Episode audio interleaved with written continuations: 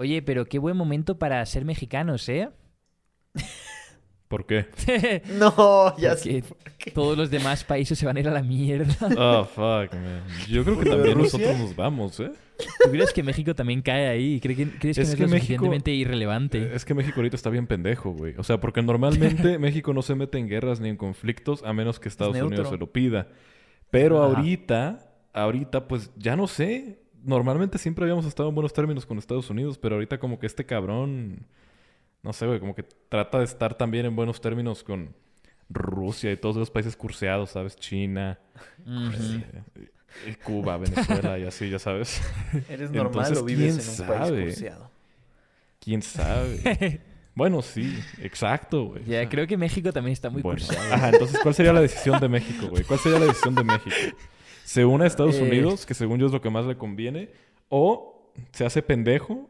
¿O se une a Rusia? Es que ¿Qué lo, pasaría? lo más... No, no se va a unir a Rusia ni de Nah, y, ojalá no, güey. Teniendo, teniendo Ojalá frontera no, con. Estados Unidos nunca No, va- aparte, ojalá no, güey. ¿Has visto cómo le ha ido a todos los países que, que quieren ser, quedar bien con Rusia, güey? Ahí está Cuba, ahí está Venezuela, digo. Oh. Factores, güey. O sea, estás viendo factores, güey. Pues mira, yo nada más voy a decir que yo me vacuné con Sputnik, ¿eh? Eso es, eso es todo.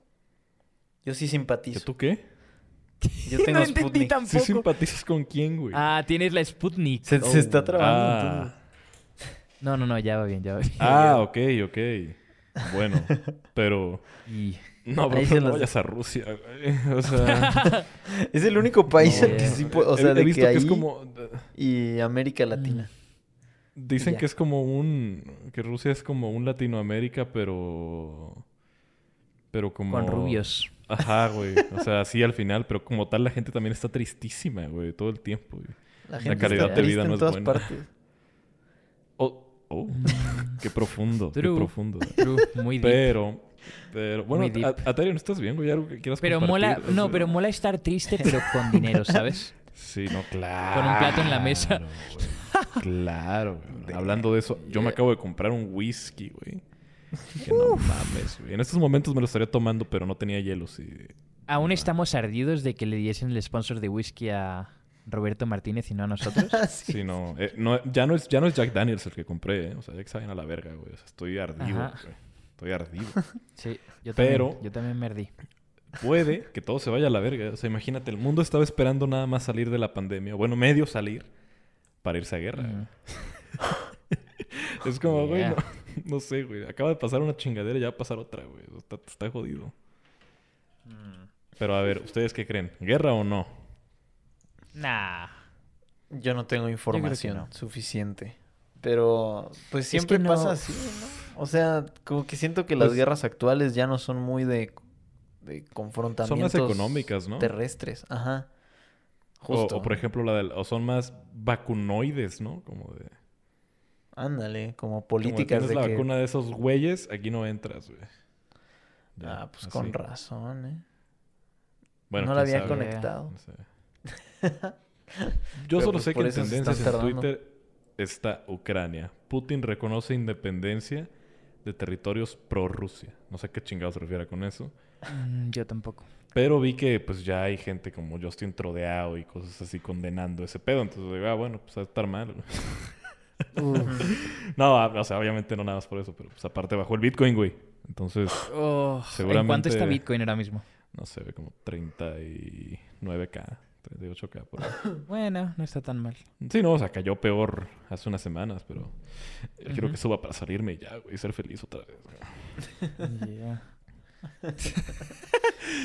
yeah, sí, es horrible, tío. Sí, es terrorífico porque aparte estás todo el día revisándolo. Eso es lo que más me ha gustado de salirme de Bitcoin y de Ethereum y todo eso. Que ya como que, pues, vives tu vida, ¿sabes? No estás ahí al pendiente. Sí, Pero igual yo digo que no va a haber guerra, güey. A la larga van a llegar a algún tipo de acuerdo o algo, o no sé, güey. Ya, pero no, yo creo que México no entraría. Yo creo que se quedaría en Chile. Mira, y es que- nosotros estaríamos tranquilos. Es que te digo, güey, Eh. México no entra a menos que o se lo pidan o que le hagan algo. Que no, cuando fue la Segunda Guerra se metió porque le hundieron unos barcos, güey. Mm, ¿México? Ajá. No, eso Bueno, fue o sea, a... Eh, ¿Qué te fue a pregunto Estados pues? Unidos, más bien. Sí, a Estados Unidos. A sí Estados Unidos les hundieron Unidos. barcos. y entonces entraron a la guerra. Entonces no me acuerdo, güey. México acuerdo. Bueno, depende de qué, depende de qué guerra, porque Es que sea, yo estaba borracho esa vez, güey. la Segunda Guerra Mundial entraron por Pearl Harbor. ¿Qué? Sí, por eso. Sí, pero su excusa fue que les habían hundido unos barcos, ¿no? En Cuba, de hecho. O ya me confundí, no sé. A ver, Pero mira, esa fue su buscar. México intervención. entra en guerra por barcos. 1942. Durante la Segunda Guerra Mundial, al incautar México Ajá. barcos de los países del eje, Italia, Alemania y Japón, que se encontraban en aguas nacionales y que ponían en riesgo la soberanía nacional, Alemania comenzó a mostrar cierta hostilidad hacia las embarcaciones mexicanas, que culminó con el hundimiento de los barcos. Mm. O sea, Alemania empezó a chingar a México, básicamente. Ah. Es que también es muy distinto, Ni ¿no? idea. O sea, ya no es O sea, está muy resumido y lo estoy leyendo en la página del gobierno de México, güey. O sea, ten en cuenta eso también. o sea. Y los mexicanos salvaron a Estados Unidos. Depende, depende de quién te cuente la historia. A ver, Late, ¿cómo les enseñan la conquista, güey, en España? Yo quiero saber. Oh. La conquista. Oye, sí. Eh, no sé, pues era muy pequeño. Pero era lo típico de, pues, Hernán, eh, Hernán Cortés. o, o quién era? Christopher Columbus. Es que ya ni me sé cómo se llamaba. Cristóbal Colón. Cristóbal Colón. Cristóbal Colón. Pero Cristóbal Colón nomás Llegó y descubrió, lo ¿no? descubrió y ya. O sea, solo dicen como, mira, lo descubrió. Hernán Lo Cortés Pero no llegué, llegó, no llegué a los años en los que te explican ya más en profundidad. No. Y les enseñó las verdades de la iglesia. Y los dominó como se debía. Así agarró latigazos. Domesticó a esos salvajes. Oh, salvó a Güey, esa pero, gente. pero también aquí te lo, estu- te lo enseñan como bien victimizado, ¿sabes, güey? Como de, no, es que los aztecas eran la mera verga hasta que llegaron los españoles ruines, güey, y crueles, güey. También es como de, güey, aquí hacían rituales donde le sacaban el corazón a un pendejo vivo y se lo comían, güey. O sea, así que digas que Oh, éramos man. santos, güey. Pero por había acá, consentimiento. tampoco, güey. Había consentimiento. Había consentimiento. Lo peor es que sí, ¿eh? Hasta algunos estaban felices de morir ante Dios, ¿no? Sí, sí, sí. Los aventaban mira. para abajo de las pirámides, güey, escalón por escalón. güey. Digo, me han Igual contado, tocó o sea, no- suerte. no, que yo haya estado ahí. O sea, yo sé que me veo viejo, güey, pero no estuve ahí, se los juro, güey. O sea, Nos tocó suerte porque, mira, en Argentina sí fue un... de que llegaron y limpiaron todo. Y ya por eso todos son tan blanquitos allá en Argentina. Acá Oh, se wow. mezclaron. O sea, a pesar de que sí los Pero, pues- subyugaron, pues hubo mestizaje. Y en Estados Unidos, por ejemplo, también arrasaron con toda la población nativa. Y por eso no hay Yep. tanta como raíz de aborigen, no sé cómo se diga, indio estadounidense. true. Entonces nos tocó suerte. pero. Yep. eh, Y digo nos porque también tenemos Bien. más de españoles probablemente que de nativos. O sea, Exacto, de de nuestros nada. tonos ver, de ¿qué-. ¿Qué idioma estamos hablando, güey? A ver, cuéntame. De nada, O sea- por tener piedad. Mira, le voy a agradecer al Late nada más que gracias a él este podcast no está siendo en náhuatl. güey. Nada más eso. le voy a agradecer. Aparte ni siquiera era Oh, náhuatl. man. ¿Qué? No hablaban náhuatl, ¿o sí? No, no, sé no sé qué hablaban, güey, la neta, güey. Era mexica. A ver, pues, mira, antes de que nos cancelen, hay que... ¿Pero qué no es una evolución en náhuatl del mexica? Bueno, no, no, no me sé la historia. Bueno, mira, a ver, antes de que nos cancelen, güey, en este podcast hablamos de todo, pero no sabemos de nada, güey. Exactamente. Antifunables, exactamente. güey, ya. Lo bueno es que en 2022, eh, ¿sabes? Tener una opinión jodida eh, y no tener trabajo es una opción, ¿sabes? Para sobrevivir. Sí, es una carrera. Estar De- desinformado y ser desempleado es un trabajo. No, mira, es que estamos haciendo un performance de comedia. Ya con eso nos justificamos para decir pura mierda, güey. Y ya no, no, es un performance, güey. o sea. No, sí, es comedia, es humor. Pero no me funen. No creo que vaya a haber guerra. Eh, y si sí hay, hablaban pues, náhuatl. pues, ni pedo, ¿no? Sí hablaban ¿Nosotros qué? náhuatl. Tenías razón. ¿Nosotros qué, güey? Ni O idea. sea, ¿qué, qué, o sea, ¿qué cambiaría en nuestra vida si hubiera una guerra, güey? Aparte, güey. O sea, ¿Nosotros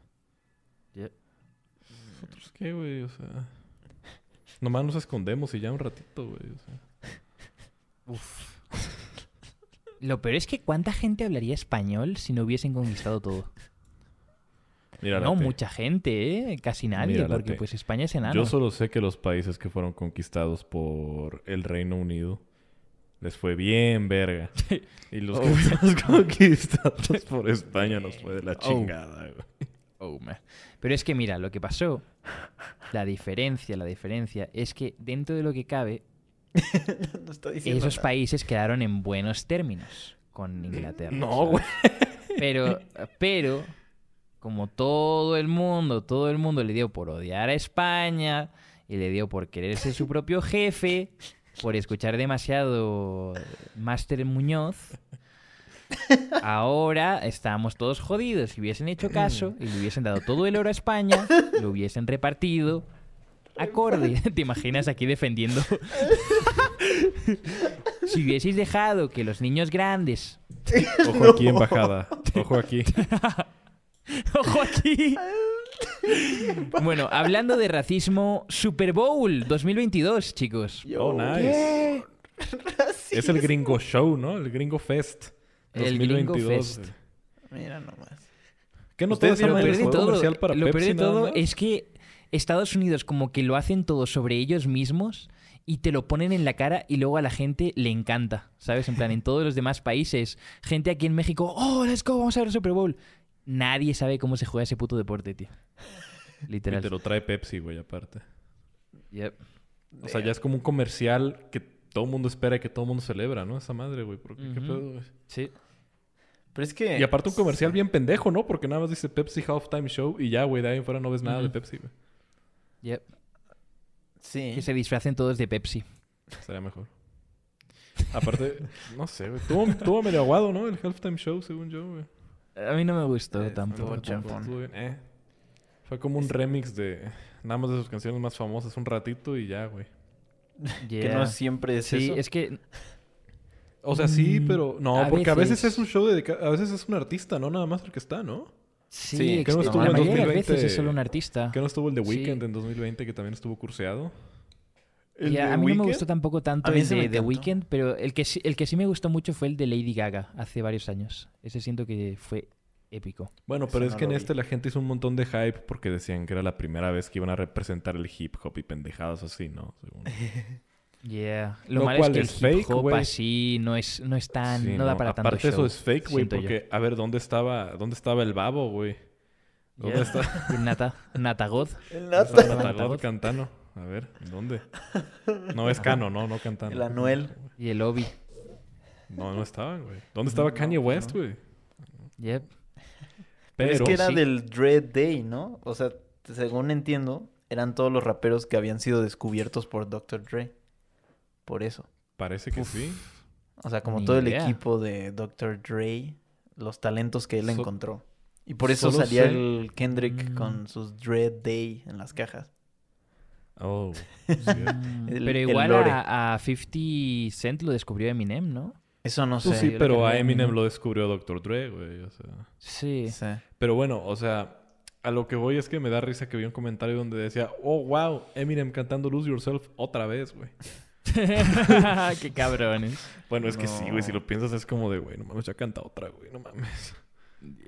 No sé. Yo creo que él mismo es ha de estar que harto. igual yo a, a mí siento que tiene una carrera épica Eminem y eso, pero siento que los últimos años como que lo mancharon tanto. O sea, como que todas las tonterías y esas actitudes así de que ultra progre que ha estado poniendo. Se hizo meme, ¿no? Cuando, cuando sacó Sí. como un diss track a Trump en 2017. Sí, o That's an awfully canción- hot coffee pot. la canción con Ed Sheeran. Ah, no, no, güey, es que... ¿Qué güey, diría el Eminem a ver, esto es- de Slim Shady sobre Sí, no, claro. este cabrón colaborando con Ed Sheeran? Aparte, Ed Sheeran está bien curseado, ¿no? Porque, a ver, yo, yo- yo necesito que todos nos sentemos a platicar, güey, de cómo es que colectivamente como humanidad permitimos que Ed Sheeran tuviera una carrera, güey. Es como Oh my ¿Qué todas sus canciones son la misma puta mierda, güey, una y otra vez, o sea, literal hasta hay un meme donde viene un güey todo mamado corriendo y dice Ed Sheeran on his way to make the worst album you've ever heard, güey. O sea, Oh my god. Siempre es lo mismo, güey, todo. O sea, no, no sé, güey, no puedo, güey. ¿Cómo, cómo permitimos eso, güey? Y aparte, está bien curseado porque pues como que es un güey rubio, visco, que se la pasa cantando de que... Es pues, pelirrojo, ¿no? No, no manches, sé, no había sí, visto que pelirrojo. estaba visco. Ah, sí, es cierto. Es, es pelirrojo y visco, güey. A ver. O sea, Órale. vamos pesado. Él, Empezamos tampo- pesado. él güey. tampoco lo vio. Él tampoco lo vio. Bueno, a ver, pero, o sea, tiene puras No. canciones que son como de amor, así como, como bien de... No sé, güey, de chamaco adolescente, pues, güey. O sea, como de... No sé, güey. Gente que lee Wattpad, pues, güey. Y fans de... No sé, güey, qué euforia, güey. Este... Oh, bro. Bueno, el caso es que eso es Ed Sheeran, güey. Y luego saca canciones con Eminem, güey. O sea, es como bien curseada esa, Mm. esa combinación, güey. ¿Dónde verga sale, güey? Y luego O sea, sale en Juego de Tronos también. Chingados hacen Juego de Tronos. No, ni me digas, güey. Ya, mejor ni me digas, me voy a encabronar, güey. O sea... Es que Yeah. igual el Eminem Sí. se está tratando de limpiar todo lo que hizo porque antes era ultra funable. A mí la otra vez me salió un freestyle que hizo así de que el rap en 1999 no tenía chill, ¿sabes? Y era un rap así súper homofóbico, súper de que I beat my wife en Ujú. quién sabe qué y era... Y así todo en la televisión. El Eminem tiene como tres canciones donde describe cómo mataría a su esposa, güey. O sea, es de que, güey... Oh Sí. my god. De los 2000 y del 99. Y si es como, güey... Mm. Ya, bro. Tal vez eso no envejeció muy bien, ¿sabes? O sea... Lo está limpiando, Pues lo por está eso ahorita limpiando. ah, es una gran idea, ¿eh? Sí es cierto. Se empezó a limpiar poniéndose todo anti-Trump. Entonces de ahí se colgó, güey. No, a mí realmente lo que, no, lo que menos me gusta de Eminem ahora mismo es su barba. ¿Pero por qué, güey? O sea, No según sé, yo no, no- se le ve no le queda bien. mal, güey. O sea, No, es que es muy diferente, no parece Eminem. Por eso... Como no, que siento que si se, si se quita la barba y se pinta el pelo de rubio otra vez, quizás lo hace Aparte como que ha estado también... Pues eso, güey. Haciendo cosas muy faranduleras, ¿no? Como que empezó a sacar canciones para películas y cosas así. mm. Compró un NFT. Ajá, exacto, güey. O sea, sacó una bien culera, ¿no? Para hace unos años, güey. La de Venom, güey. Venom. Que estuvo de la Ven- verga. Venom, Venom, Venom. güey, de la verga, güey. O sea, eso sí fue como de cómo se le ocurrió ese coro y pensó que era una buena idea. Pero bueno. Hablando de raperos que están teniendo tal vez una crisis de la mediana edad, Kanye West. Uh, Everybody, Kanye West. shit. Uh. Este podcast me gusta mucho porque se siente como los viejos, en los que solo tirábamos mierda a todos lados a lo estúpido y luego decimos, es humor. Aparte el primer humor, tema no nos funen. El primer tema fue la guerra de Rusia, literalmente. O sea, Oh my god. Ya tenemos literal ahí, abrimos güey, ya tenemos- y empezaste a hablar Nos de mandan- Rusia. a la guerra con Rusia. Dios.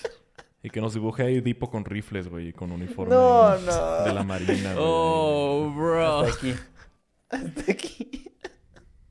Si nos funan, que nos, nos llevamos a nuestro animador con nosotros, tío. No. Creo que ya sé por qué nos quitaron el Anchor. El patrocinio de Yep. Anchor.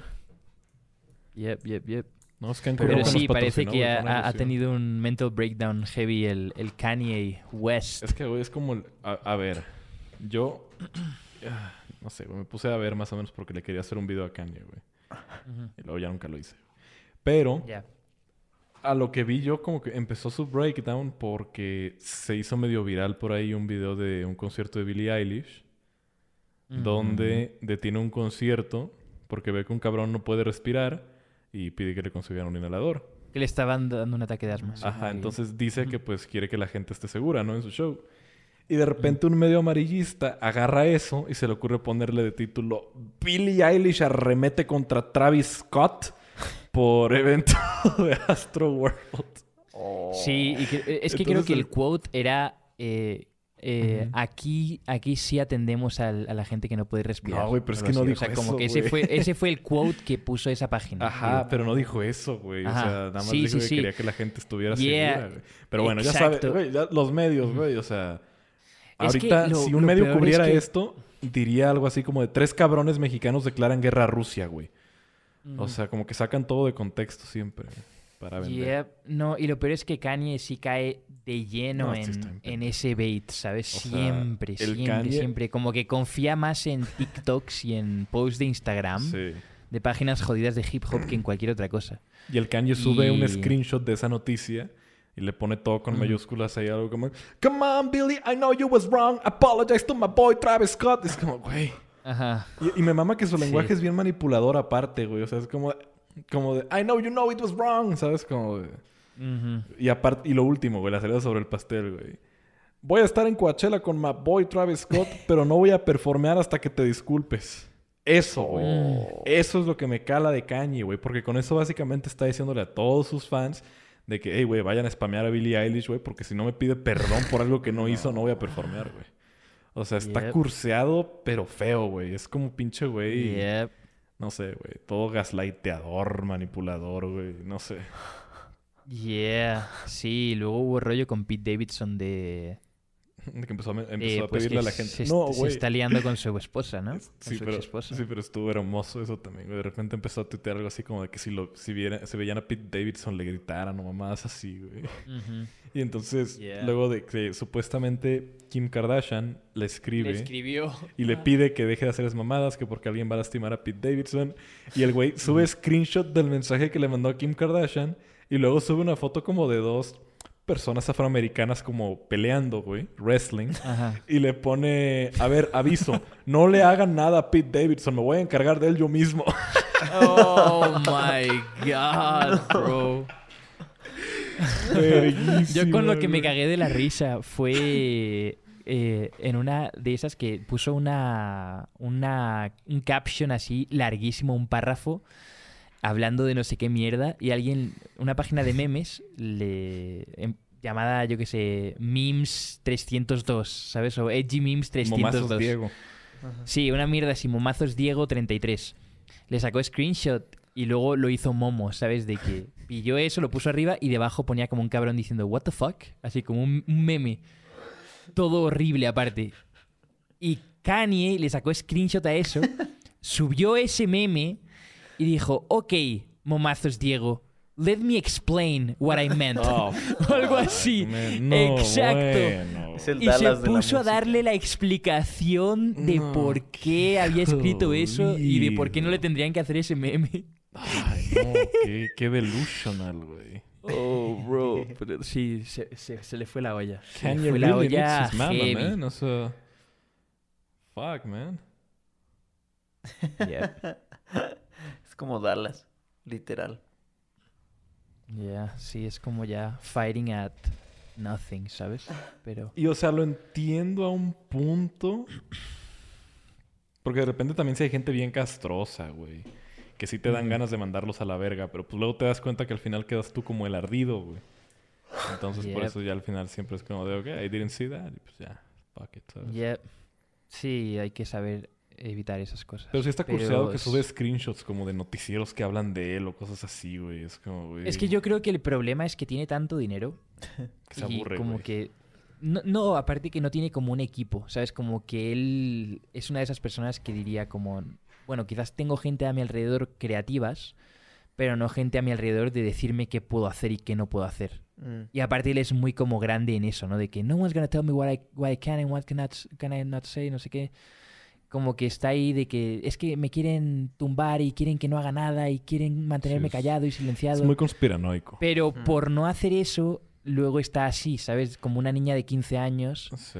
tuiteando todo el rato y quejándose de todo el mundo. pero y es pero como, también, bro, pues, también está bien creepy, güey. O sea, que le mandó flores a Kim Kardashian el 14 de febrero y que se la pasa posteando como fotos de, de ella y de sus hijos y poniéndole así como de I know God will bring my family back together. Sí Está, medio como, Ay, qué horror.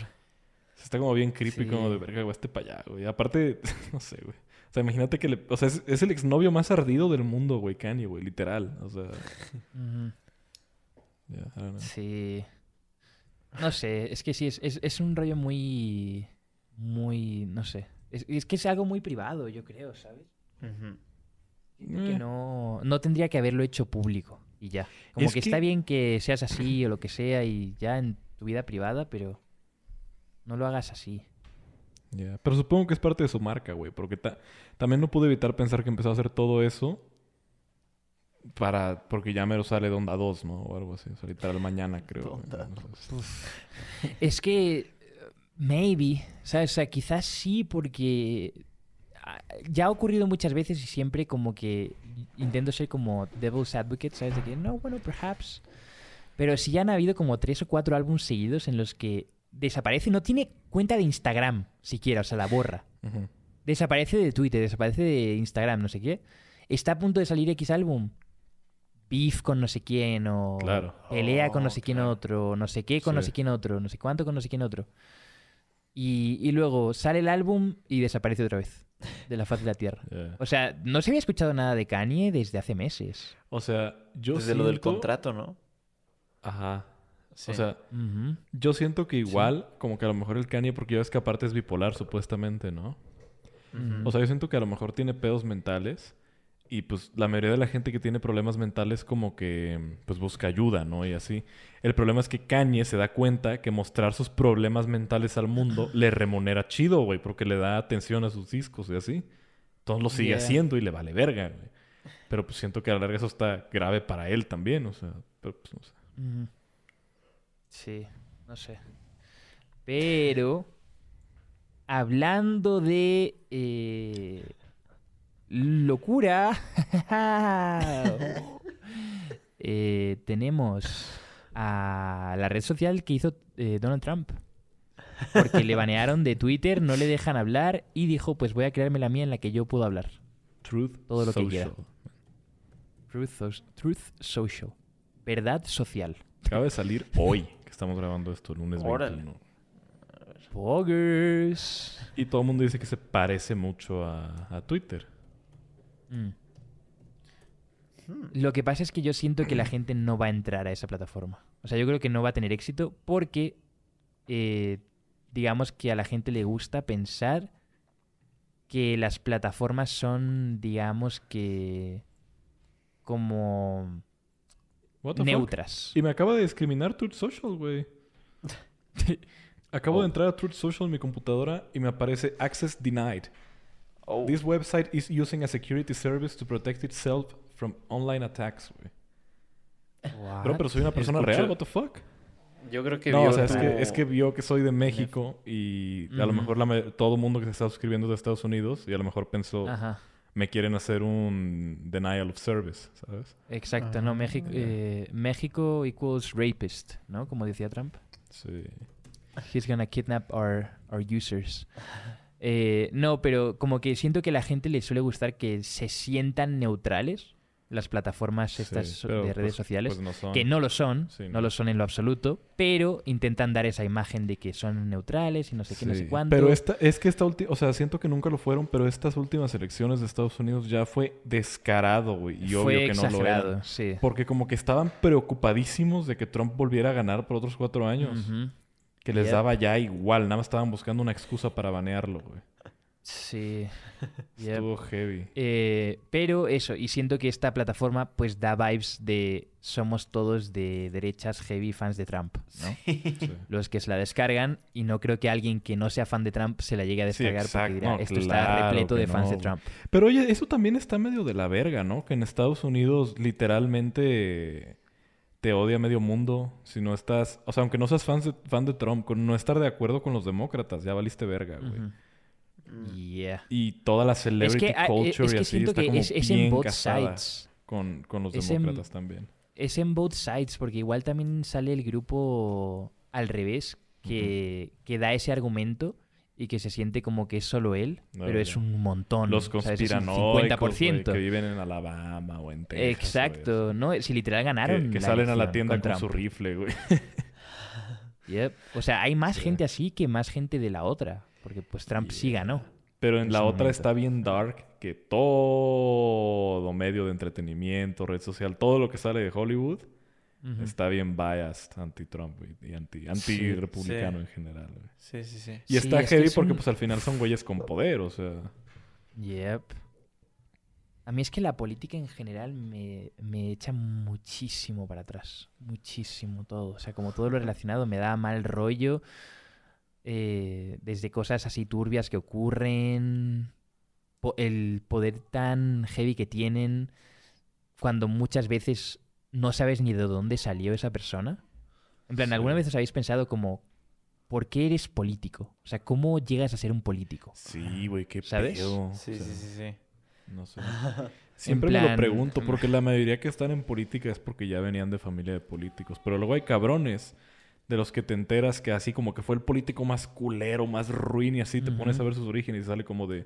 Eh, tuvo orígenes bien humildes, nada que ver con política, sembraba fruta en el campo y ya luego de repente en algo se metió, terminó teniendo poder y corruptísimo, güey. O sea, es como... "What?". O sea, yo, yo siento que cualquier persona puede acabar ahí.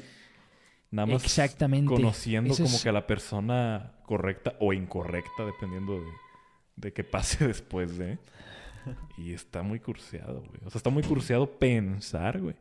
Que uno de nosotros dentro de unos 20 años podría terminar ahí con poder, güey. O sea, imagínate eso, güey. Sí, eso es lo que más mal rollo me da, que siento que la mayoría de las veces cuando alguien es elegido eh, como político, lo que sea, es mucho más por, pues digamos, eh, alguien de repente ayudó en una campaña de este político, de este gobernador, no sé qué, en, en alguna época, y luego les cayó bien a alguien y dijeron, venga, pues vas a subir. Y luego dijeron, venga, pues ahora vas a hacer, vas a hacer esto, y luego esto, y luego esto. Y esa persona quizás era un random que estaba ahí. ¿Sabes? Que su carrera era, yo qué sé, pf, no, eh, profesor de educación física y ahora es eh, vicepresidente. Te quedas como, ¿what? Sí. En plan, ¿por qué no hay una carrera así que sé que está la carrera de ciencias políticas, Sí. pero, Pero como tal no es estudiar requisito, carrera. O sea, Pero exacto, la carrera sí, no, es un requisito. Al menos... No, y tú puedes estudiar No. eso y no ser político en lo absoluto, simplemente Sí, ser ¿no? un eh, ¿cómo, cómo se dice? Un pues es un trabajador eh, público y ya, ¿no? Sí, o sea, es que esa carrera yo tengo entendido que nada más es, o sea, es como la teoría de la política, ¿no? Más que cómo ejercer política. Y por eso se supone que la profesión, o bueno, los estudios de un político es en derecho. Y bueno, Casi siempre obviamente eso. Sí, casi siempre son políticos o abogados, digo. O Sí, sí, sí. economistas, o... ¿Cómo se llama? Ajá, o abogados, o... Siempre como carreras de la índole, so- índole social, pues. Ajá. Pero está bien raro porque pues como tal no es un requisito. Entonces puedes no tener la carrera y tener un cargo en gobierno o tener una carrera completamente distinta. Pero yo siento que indiscutiblemente de quien seas, el poder corrompe. Yep. O sea, no eres tú, es el poder, siento. O sea, yo, yo siento que cualquier humano, güey, así sea el cabrón más noble, güey, que te puedas encontrar en la vida, así el cabrón más buena onda, güey, que no se deja sobornar, que no es ambicioso. No sé, güey, tu definición de una buena persona, güey, un cabrón recto, pues, güey. Sí. Le das algo de poder, güey. Y yo siento que al año de que le hayas dado el poder ya no lo conoces, cabrón. Estoy casi Yo seguro. creo que aparte algo peor que darles poder es el, ellos al sentir que lo van a perder. Yo creo que es cuando más se corrompen, ¿sabes? Entonces yo creo que por eso es cuando, cuando se ponen más y más cerdos al Es final que- de, de su- de sus seis años o cuatro Sí, años. Es que ese es el problema, y güey. O sea, intentan desaparecer al que tiene toda la pinta que va a ganar, sí. porque no quieren perder ese poder que tienen siendo ellos, ¿sabes? Líderes de todo. Es que, güey, o que sea, cambien de grupo y digan, no, esto no va a ocurrir así. Mm, mm. Le das el poder, dejas que los aburra No van a querer sientan. soltarlo. Y luego llegas y le dices que ya le queda un año, que ya se le va a acabar. Claro que no lo va a querer soltar, güey. Y hay varias maneras, güey. O sea, incluso si la reelección no es opción, puede decir, voy a empezar a promover a quien pueda ser mi sucesor. Y bajita la mano, pues yo sigo gobernando a través de ese cabrón, güey. Sí. Yep. Sí, Está y hacer tratos de ese rollo. ¿sabes? De que mira, yo te voy a meter toda la promo del mundo, Ajá. pero me dejas a mí tener mano ahí sobre todo. Y ahí empieza de eso, güey. Ahí empieza el nepotismo y la corrupción y, Exactamente. y todo se va a la verga, güey. Y siento que pasa en todos lados, güey. En todos los países. Mm. Sí. Pero o sea, igual nada más también... siento que acá en México es más descarado porque los cachan. Pero Mm. Pero es que muchas veces los cachan y ahí siguen, ¿sabes? O sea, Peña Nieto Sí. terminó su sexenio. Yeah. Es que eso es, eso es aparte algo que da mucho miedo, ¿no? Que pues Estados Unidos se supone que lo intenta limitar al darle armas al pueblo, ¿no? Que, No, pero el es que en Estados armas, Unidos... Pero igual eso no tiene... Yo siento Bro, que en Estados Unidos pasan y- mierdas returbias que literal... Tal vez nos traumaríamos si nos enteráramos de... Sí, pero están tan, sí, o- cien- tan bien ocultadas, güey. cien- Al claro. grado de que mm, no sé, güey, si alguien llega a filtrarlas o si alguien la caga y por eso se descubre como una red, antes de que se descubra todo, lo suicidan, güey. Y ya. Yep. O sea, como muy Yep. deep state, pero muy organizado, güey. Sí, exactamente. Pero aparte, em, bueno, a lo que iba con eso era que, que yo creo que algo que da mucho miedo eh, es que el, el gobierno puede hacer cosas y luego el, el pueblo lo único que puede hacer es salir a protestar. Y ya, ¿no? Pero eso, ¿qué va a hacer? Muchas veces. El impeachment. Juan Pazurita lo dijo. Y- El Oficialmente Donald Trump ha sido destituido. Misterioso Oh. cómo funciona el universo, bro. My una bandera God. de Estados Unidos y luego una de México, güey. Así el tweet, cabrón. Necesito conseguir ese puto tweet y hacerle un NFT porque puta, güey. Qué hermoso. Oh, No, y su damage control estuvo peor, güey, porque después de eso borra el tweet y pone como Mm. tres tweets, abre como un hilo explicando lo que es el impeachment. Y es como, Mm, bueno, güey, creo que si alguien necesitaba explicación eras tú, cabrón. Se lo dejaron Claro. de tarea O sea, el que manager. Yo siento que a lo mejor el Juanpa, güey, se, se acompleja, güey.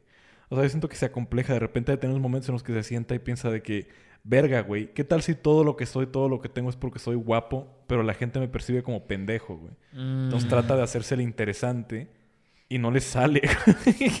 Oh. Yeah. Queda peor, güey. Entonces, no sé. Sí, sí, es, es triste, Pero la sí. verdad.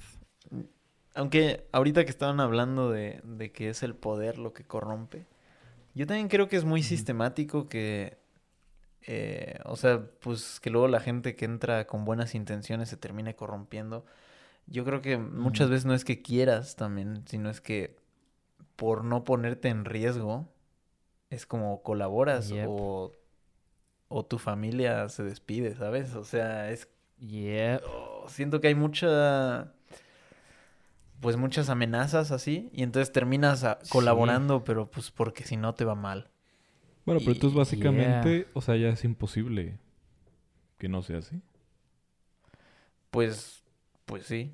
Sí, es que yo creo que sí es imposible, porque aparte, o sea, imagínate, ponte en esta situación, tú eres una persona normal, no sé qué, te acaban de ascender, eh, eres un trabajador público y le has caído bien al, al expresidente porque eres amigo de su hijo, lo que sea, y te mete de, yo qué sé, asistente del gobernador, y luego el asistente del gobernador, eh, le caíste bien al gobernador y ahora eres gobernador.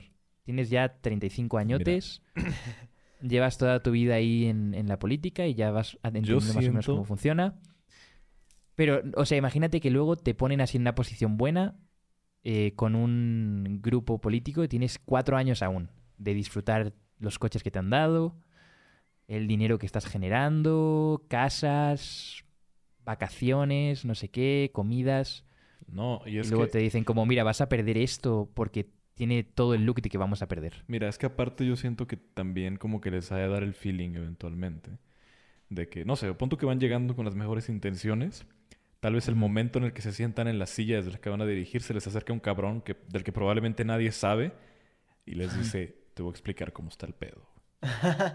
Y ya como que de ahí hay, lo- hay cosas que sí pueden hacer y cosas que no. Y de repente yo siento que también les ha de dar como un resentimiento, ¿sabes? De, sabes que soy un títere aquí de, alguien más. Pues me va a valer verga entonces y yo también voy a hacer, por buscar por mi bien y hacer lo que se me dé la gana. Y voy a empezar a desviar recursos a una cuenta en Andorra, güey, para mi futuro, güey. Para cuando ya no tenga poder o para cuando me retire. güey. Yep, Y ahí pasa. exacto. Y entonces ahí tienes dos casos en los que, no sé, güey, pides 50 millones de pesos para arreglar una casa, digo, una calle, güey, y al final arreglar la calle te cuesta 20 mil pesos. Tres güey. millones. Sí, exacto. Más descarado Bueno. todavía. Sí, 20 mil pesos. está jodido, güey. Pero pues Yep. ya es, no sé, ya es como una condición humana, yo siento, güey. O sea, agarras a un cabrón, te digo, le das la oportunidad de hacer eso y aparte le Mm. quitas la oportunidad de hacer algo bueno porque está obligado a servir a alguien más, a algún empresario. Incluso algún delincuente puede ser, güey, a otro país, lo que sea.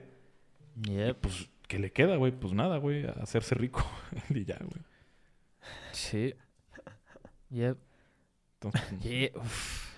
damn Es que sí da mucho mal rollo. Y lo peor es eso, que todo el mundo sabe que eso pasa, pero no se puede hacer nada al respecto. Y ellos lo saben y les da igual, y entonces hacen lo que quieren.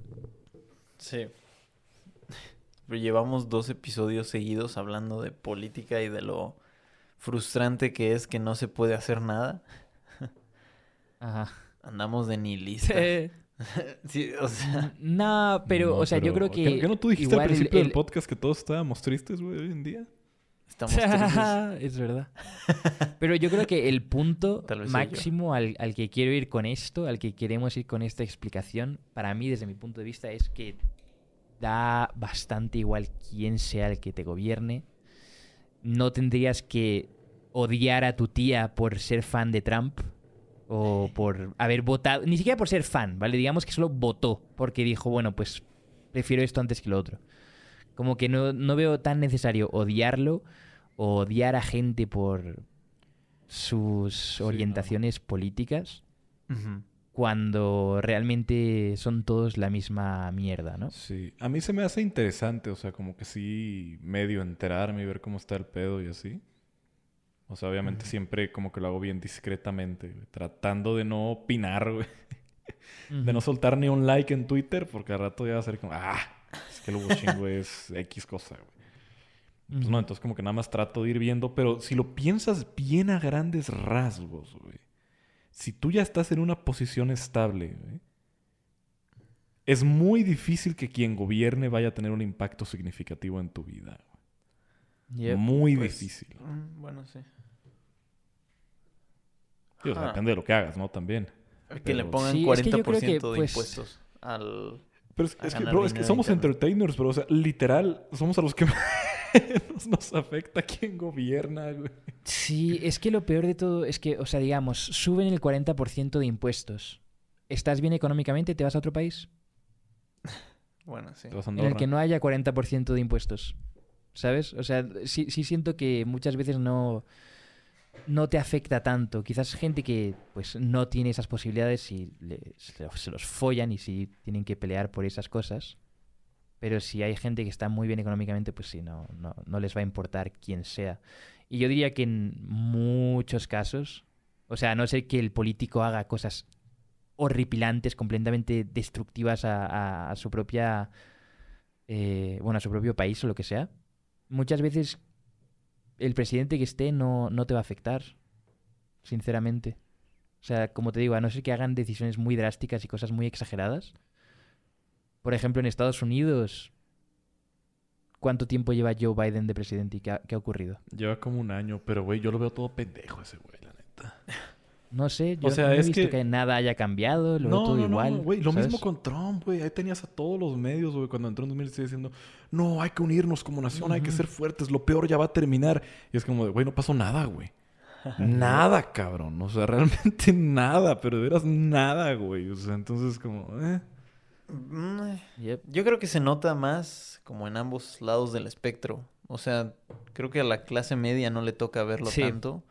Pero tanto a los más ricos, que son los que pagan impuestos, y ahí sí, si les cobras el 3% en lugar del 2%, yo qué sé, ya es Ya una gran diferencia. O también a las personas que dependen de los programas sociales.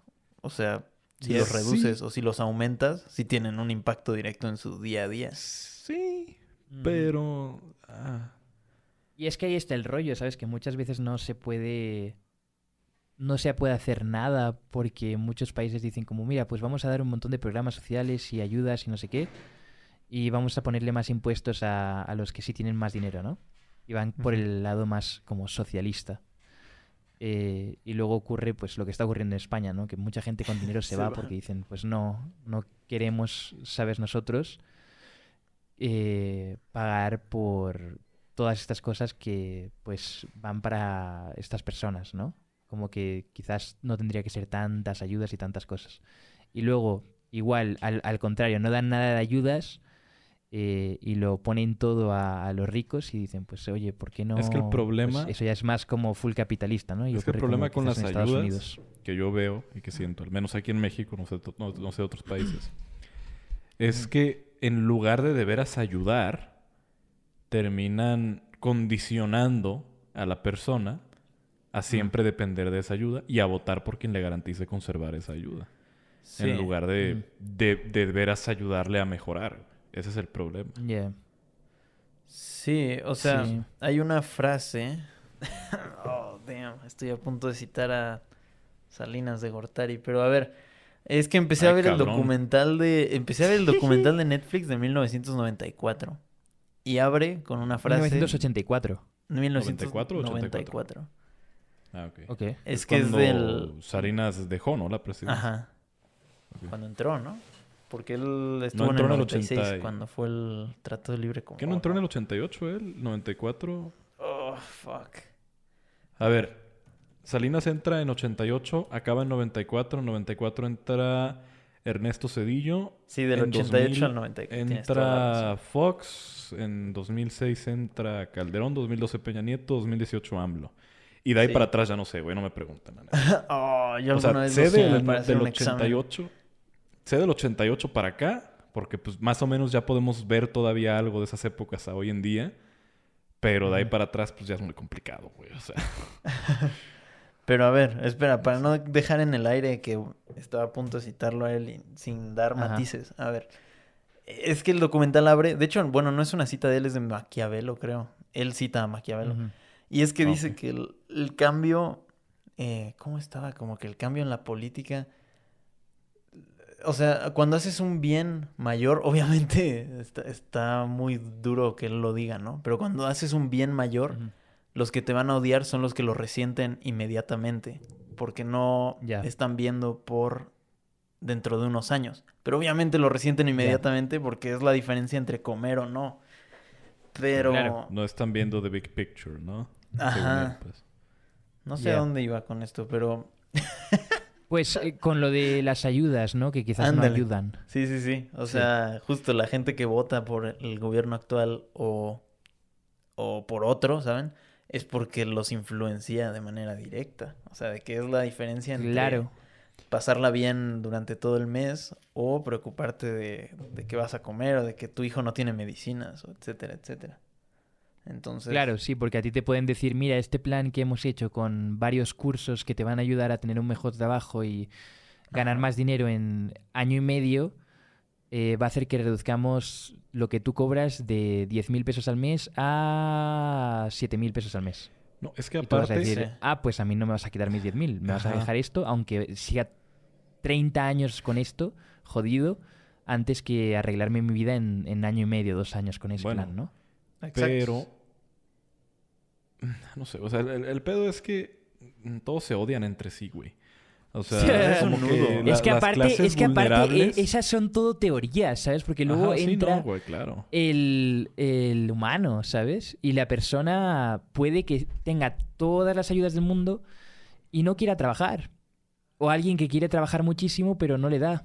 Sí, Sí. pero O- es que piénsalo de esta no sé. forma. O sea, la, la gente que está en una posición vulnerable, que en, teo- en teoría tiende a depender de programas sociales y cosas así, le tiene un resentimiento cabrón a quienes están arriba, la clase alta. Porque es que todo es culpa de los putos ricos y el sistema y que no pagan impuestos y la mamada. Cuando, muy probablemente, si ese mismo cabrón de repente un día lo pusieras como CEO de una compañía o algo así, también fuera rico o millonario, haría exactamente lo mismo. Y lo mismo pasa al revés, güey. O sea, para los empresarios es muy fácil, para la gente rica, hacer sus chaquetas mentales de pinche gente jodida que nada más vive de mantenida del gobierno, se pusieran a Ajá. jalar, el pobre es pobre porque quiere. Pero probablemente si esos cabrones también fueran pobres de un día a otro, serían lo mismo que en su momento también exactamente. sí.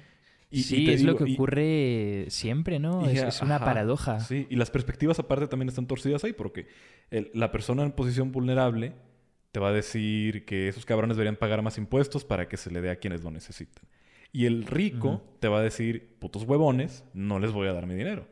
Entonces como que, como tal, ambos lados del espectro se odian, güey. Y tienen a la clase Yep. en media, a la clase media literalmente ahí en medio de ellos peleándose, güey. Ajá. Y ahí radica todo, güey. Yep, Y es Sí. de hecho lo que está ocurriendo en España, que hay varios streamers que hace dos años, tres años, que no eran tan relevantes, decían, es que vaya hijos de puta, eh, eh, insolidarios, egoístas, que están yéndose a Andorra cuando probablemente crecieron aquí, su abuela fue al hospital aquí y ellos tuvieron esta educación, no sé qué. Eh, pero claro, es que pues el país le está quitando 50%, ¿no? Y ahora esos streamers que les va súper bien deciden irse a Andorra porque, wow, es que es injusto, ¿no? Que te quiten el 50%. Sí. Pero hace dos años era como, pero qué insolidarios. Entonces es como, literalmente, la gente que dice que son unos insolidarios egoístas, si estuviesen en esa situación en la que te están quitando el 50% de lo que tienes, no dirías, es que con esto estoy bien, es que yo, sabes, estoy bien con esto.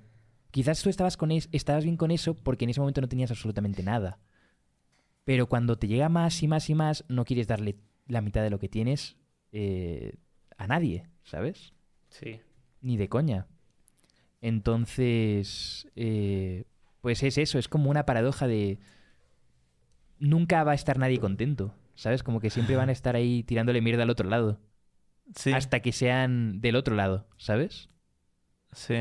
Además, como que es justo, o sea, si tienes recursos limitados, pues le tienes que quitar a alguien para darle a alguien más. O sea, y- ah, bueno, eso es muy simplista, pero todas las decisiones políticas, alguien pierde y alguien gana. Pues cuántas personas, Sí, por ejemplo, con la pandemia no se han hecho ultramillonarias vendiendo cubrebocas.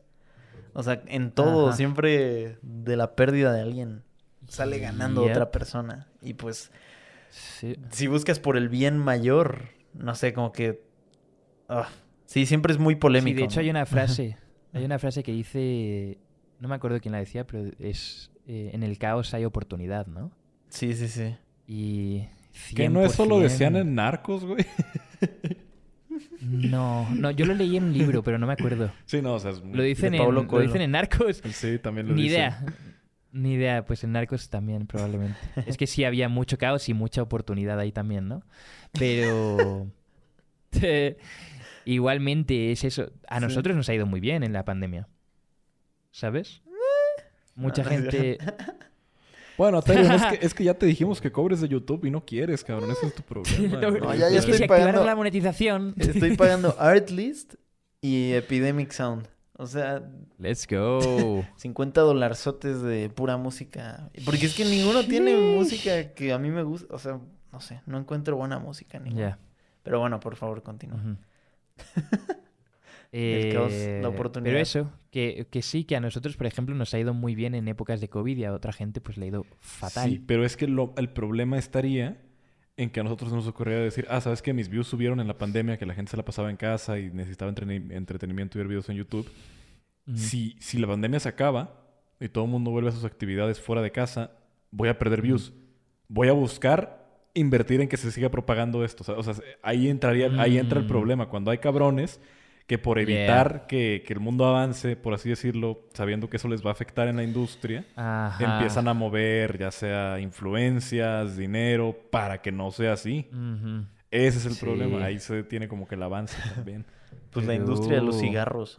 o sea, ¿cómo Ajá, saben que están ¿qué matando pedo, a la población y siguen haciendo publicidad? Porque O es sea, bueno, tanto como puto dinero el que se mueve que a huevo hay gobiernos que a lo mejor hasta tienen un modelo ya como tipo extorsión, ¿sabes? Como, mira, güey, si no me pagas X cantidad al año, voy a pasar una ley que, los, que prohíba los cigarros, ¿eh?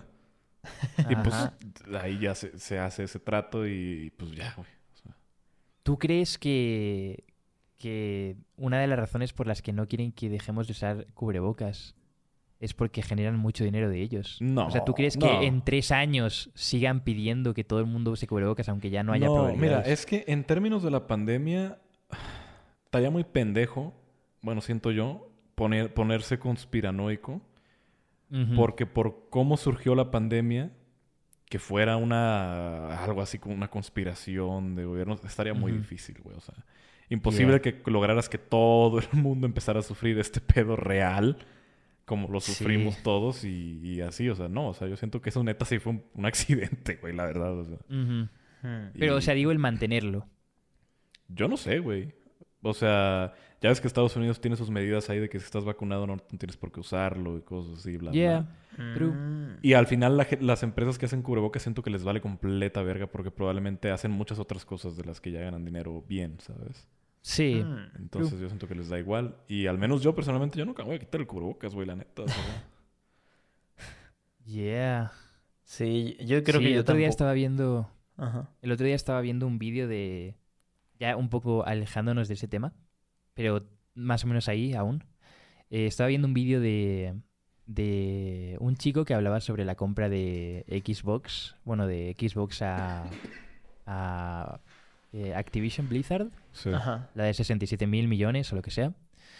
Y en ese vídeo contaba, bueno, una, una anécdota de cómo Amazon había asfixiado a, a varias empresas de, de X productos para que ellos tuviesen todo eso. Y es algo que yo no sabía y me flipó. Pero básicamente, por ejemplo, hubo una, una empresa que se llamaba creo que Ketsi o algo así, una mierda así, que era de, de venta de pañales. ¿Sabes? Entonces ellos vendían pañales, no sé qué, no sé cuánto, y por culpa de esa empresa eh, empezaron a bajar las ventas de Amazon de pañales. Eh, y la empresa le empezó a ir súper bien, empezaron a crecer un montón, de que hasta Amazon les dijo, hey, eh, venid, no sé qué, hablaron con ellos, les dijeron, nos ofrecemos este dinero para compraros vuestra empresa, eh, no sé qué, y ellos dijeron, no, no, no queremos que nos compres Oh. y siguieron ahí. Entonces Amazon lo que hizo fue, ya que no se puede monopolizar, o sea, ya que no puedes directamente bajarle el precio a eso para asfixiar, ¿no? A- eh, creo que se llama dumping, es ese término, de que bajas el precio para que, digamos, pues los otros no puedan competir. Lo que hicieron fue agregar un servicio eh, dentro de Amazon Prime en el que te daban un 60% de descuento en pañales. Si tenías Amazon Prime. Y eso no cae dentro de esa ley. Sí, no. Porque es un servicio. Dios. Entonces lo hicieron y aún así le iba bien a la otra empresa, no sé qué. Creo que le bajaron 30%. Y les seguía yendo bien a los demás. Ajá. Exacto, sí, sí, sí. Entonces ya lo estaban vendiendo al valor del- de lo que les costaba. No estaban generando ingresos. Y, y les sigue ya yendo bien a los demás, lo que sea. La otra empresa. Y lo que hicieron fue bajarle 30% más. No. y regalar pañales a, a- a X compradores o a- a- una vez al mes o una mierda así. Y entonces, pues ahí ya 60% estaban prácticamente regalando los putos pañales, ¿sabes? Estaban perdiendo dinero con ellos, pero la empresa sí se fue a la mierda porque pues ya no, no podían competir con eso. Y, y después eh, Amazon... eh, pues le volvió a subir el precio No. y de hecho lo puso más caro aún de lo que Oh, estaban antes Malditos. para follárselos a todos, ¿no? Para follarse a todo el mundo. No y, y eso siento que da para conversación heavy, ¿no? Porque, o sea, imagínate que tú puedas esquivar leyes de monopolio con con eh, eh, cosas esas como servicios, ¿sabes? Como el Amazon Prime, que ahora pues te da ventajas en X cosas y, y te da eso, ¿no? No manches. Y, em, y aparte Amazon, que pues tiene tantos incomes, ¿no? O sea, ellos no. Para ellos perder dinero en pañales es una puta mierda porque te están vendiendo camas, te están vendiendo almohadas, te están vendiendo todo en el mundo, ¿no? Entonces, no, no les importa nada hacer eso y hacer eso y hacerse más ricos y más ricos y que luego ellos tengan todo, ¿no? Uf. Qué feo. Qué miedo. Yeah. No manches. Fuck, man. Qué Al horror. giramos en torno a lo mismo, güey. El poder te corrompe. Pero Ajá, es que- no quieres soltarlo, ¿sabes? Piensen y, que- y eso que Ajá. digamos, ellos pierden contra ellos, contra la otra empresa en pañales, siguen chilling, ¿sabes? Siguen súper bien. Sí. Pero es esa necesidad de controlarlo todo. Pues es que piensa que, o sea, pierden contra la empresa de pañales, no pasa nada. Pero Amazon es Amazon porque justo no pierde esas batallas. O sea, es- imagina qué pasa con los pañales, con las fundas de teléfono. y luego con pasa con eso, exactamente. Entonces se desangra. Entonces, Yep. ¡oh, qué duro! Malditos.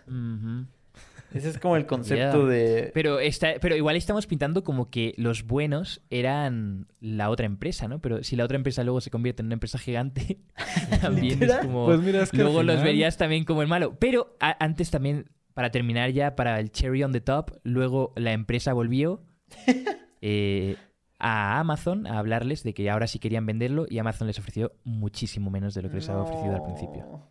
Y sí vendieron, obligados. Ah, Entonces, full, full fucked, ¿sabes? La que- moraleja es que si te ofrecen comprarte, véndete. Yep. Véndete. Véndete. Yep. Yo digo que la moraleja es que todo el mundo está de la verga, güey. Nadie es ni, ni- ni 100% bueno ni 100% malo, güey. Yeah. Todo está bien Ajá. culero, güey. Y lo, lo más sarcástico de todo es que quizás esa empresa se fue a la mierda, pero por un año o lo que durase eso, la gente estaba recibiendo pañales gratis. ¿Sabes? O sea, en sí benefició a los consumidores. Luego subió de precio, ¿no? Porque ya no había competencia. Pero por un tiempo sí tuvieron pañales muy baratos. Ay, Qué no. jodido, ¿no? Ajá. Qué jodido, qué full, full circle, tío. es como el, es como el, el, el este, el- el- la cadena alimenticia, pero versión empresas, ¿sabes? Sí. Económica. Es como lo que pasó con Uber Eats al inicio de la pandemia. ¿Se acuerdan que todo, todo estaba al 2 por 1 o con un buen de descuentos? De que yo, yo ya de plano pedía como dos veces a la semana y así. Y después, ¿quién sabe qué No, pasó? dime- No sé dímelo a mí, Acerion, dímelo a mí. Bueno, Tú sigues así, güey. O sea, no, ya no, cocinas, estoy- ya, est- cocina. Late ya Ya cocina. estoy Luis Flacardo, Mamadardo, Ay, Fitiño, güey. señores. no sé cómo aguantas, Bueno. de verdad. Ahorita que entré a tu directo, tienes un hígado Ajá. enorme, o sea, yo ya estaría destruido. Ah, sí que no voy al baño. Mm. No, no, no, aguantas un montón los comentarios. Yo siento que eres muy resiliente. Oh. O sea, ¿A qué te refieres? O sea, como mensajes trolls. los de Fate y así, yo creo que no cualquiera podría Ah. resistir tanto, tanto de que meme de, de tu peso, ¿sabes? O sea, siento que está bien. Y luego vi la foto que subiste a Twitter, la del que te encontraste al Shark Tank, que ahorita podemos hablar de eso. Ajá. Todos los Sí, comentarios eran de eso, no sé cómo le haces para para verlos. Oh, sin- nah, Ajá. es que no sé, yo siento que quizás con me afectaría si fuese algo que yo no pudiese cambiar, Ok. digamos. Como que eso ya sí sería algo que yo vería feo. Pero no sé, o sea, yo siempre he estado dentro de lo que cabe en buena forma.